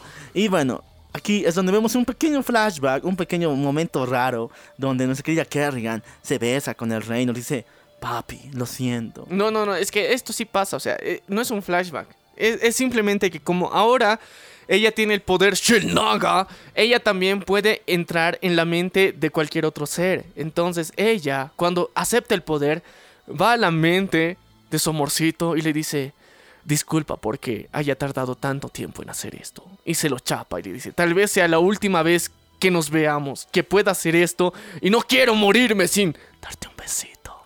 Y después, o sea, vuelven al estado consciente normal, donde ella ya se ha convertido en una especie de fénix de fuego. Sí, muchachos, todo va a empeorar porque nuestra querida Kerrigan, la nueva Seinaga, se lanza al ataque de Amon. Un maldito vacío de todo el pinche planeta está temblando, un terremoto mundial. Tanto así que la batalla continúa. Y así es como nuestra querida Seinaga, con el poder del fuego, con el poder del chingoncísimo poder Seinaga, logra matar a Amon. Por fin. Ya no Desde- solo su cuerpo, Desde su interior. desde su interior Mata su esencia. su esencia, su alma, todo lo que tenga que ver con amor. Y ahora sí, han ganado nuestros tres amigos, pero nuestra Seinaga, nuestra reina de las espadas, ha desaparecido. Kerrigan desapareció. En el último acto, hizo explotar ese planeta, sacando a todos los Terrans y a los Protos, incluido su amorcito. Y, y- y- y algo, y algo importante. Antes de, de- de- de- de- O sea, una vez que ya se ha transformado en. Seinaga. En Shelnaga, le dice a su primera general al mando: Ahora tú eres la reina de la colmena. Ah, la Seinaga. Seinaga es Dios, Seinaga es esa cosa. Ah, ya. La Zainaga. Zainaga. Sí, Ya, muchachos. O sea, va donde Zainaga y le dice, ahora tú eres la reina del enjambre y yo, yo soy una Shelnaga. ya. Y así se despide, técnicamente deja todo en orden, salva a los Protos, Terrans y Zerg. Se escapan, ella destruye todo el planeta en donde estaban, ellos pasan el portal y no se sabe dónde putas está Kerrigan. Hasta, Mucho tiempo después. hasta mucho tiempo después. ¿Qué crees? El Matt se vuelve en el nuevo rey del dominio. Una vez que este maldito fue descubierto, o sea, había un- vuelto con reinos, había vuelto a ser bueno y ayudándole en toda la guerra, él se esforzó en trabajar para volver a hacer que el dominio ya no sea corrupto y diabólico. Así que actualmente él es el nuevo rey y nuevo primer ministro, porque ya no, ya no es rey, o sea, ya no ha hay rey, o sea, esto es democracia. Sí, esto es democracia, ya no hay reyes. Ahora, él es el primer ministro y líder de los Terrans. Así que el, el querido rey nos dice, sí, chévere, ¿no? Sí, chido. Una, Y una cervecita. una cervecita, porque él tiene su bar. Oh, sí, él está feliz pasando la- su vida tranquilamente, ya no como un bandido, ni como un cazafortunas. Técnicamente se supone que ha cumplido con su misión al que su amigo Matt se vuelva el líder. Entonces él está tranquilo. Pero algo raro sucede, porque una vez que nuestro querido rey nos dice, sí, que viva la vida, viva yo, una sombra aparece de él, una pelirroja con cuerpo increíble, con una hermosa mirada de ojos azules, una preciosa mujer, se le acerca y dice, hola papi, he vuelto. ¡Es Carrigan! ¡Está ahí detrás de él! Y les Y fue con forma humana. con forma humana. No sabemos qué pasa, o sea, la tipo ya es una diosa, así que si quiere puede volver a ser humana y darle la gana, pues es una diosa, güey. Y, y- y puede cogerse al que quiera, pero ella quiere su amorcito, quiere solamente darle amor a él. Y así lo hace, chicos. Bueno, ahora sí, para terminar, recordemos que Zainaga ahora es la nueva líder de todos los Zergs. Estos malditos ya dejaron de invadir planetas, se acostumbraron solamente a la colonia dentro de su planeta. Ya, y, y ahora sí tenemos que explicar algo importante también que es importante sobre los Zerg, ¿ya? Eh, tanto el poder psiónico que habían del Kala y tanto el- la mentalidad de enjambre de los Zerg eran como... eh, eran parte de la bendición que supuestamente los Shelnaga les habían dado, ¿ya? Tanto al crear a los Zerg como al crear los protos. Pero el, el de los protos se había entendido bien, bonito, o sea, como para entender los sentimientos, el amor, la superinformación. Pero con los Zerg, Amon había intervenido en su creación y en su evolución. Porque los Zerg originales, en una parte de la historia que hemos omitido, donde Kerrigan tiene que ir a su planeta, ya. eh, Ahí muestran cómo son los Zerg originales. Los Zerg originales no tienen mentalidad de colmena, son libres, literal, no tienen mentalidad de colmena, pero Amon había corrompido al enjambre para que tenga mentalidad de colmena y poder utilizarlos para ir destruyendo a cualquiera otro posible candidato que sea puro de esencia. Entonces, esa era la mentalidad de Amon y su plan maestro secreto que había estado ocultando durante mucho, mucho tiempo. Y la razón por las que tenían mentalidad de enjambre en sí los Zerg. Él los había corrompido y los Zerg originales eran libres. Entonces, al destruirse este vínculo con Amon, entonces, desde ese momento en adelante, el- enjambre Zerg era voluntario, no era obligado. O sea, cualquiera que nazca Zerg tenía la voluntad y la opción de tener mentalidad de enjambre o ser libre individualmente, ir por, por la vida chocho. Y también por el otro lado, Protoss, como la mayoría ya se había cortado la conexión con el Kala, también, o sea, tenían la oportunidad de seguir naciendo nuevos, eh, nuevos protos, los cuales iban a tener conexión y mantenerse así, o cortarse esa conexión y directamente vivir libres e independientes. Y en sí, el, el plan perfecto que habían tenido siempre los Shellnaga había sido que cada una de las especies pueda decidir de manera individual su destino crecer, evolucionar o destruirse por sí mismos. Pero el, el- el propósito de los Shellnaga es crecer y hacer aparecer vida y nuevos mundos. Y que cada uno tenga la libertad de decidir de evolucionar o de morirse cuando quiera. Entonces, ese es el destino de los Shellnaga es crear vida. El cómo lo hagan y si se matan unos entre otros es su pedo. Y ellos solamente están encargados de encontrar en, en un futuro y al cumplir su misión un digno heredero de ese poder al cual cederle y el que sea puro de esencia y puro de forma y eh, que sea el nuevo Shellnaga. Y así, eh, milenio tras milenio, eones tras eones, que la vida y la existencia misma vaya evolucionando. Esa era la misión al final.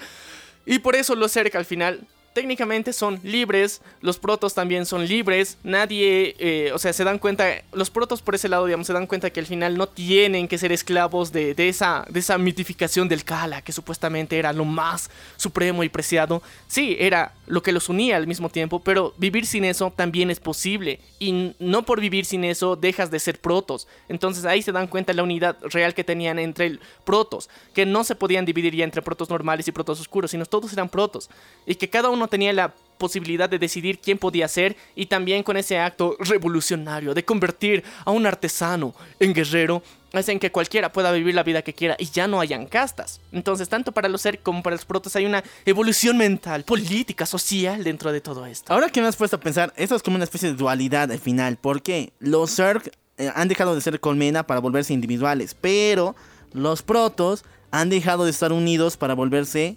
han dejado de estar unidos para volverse individuales también.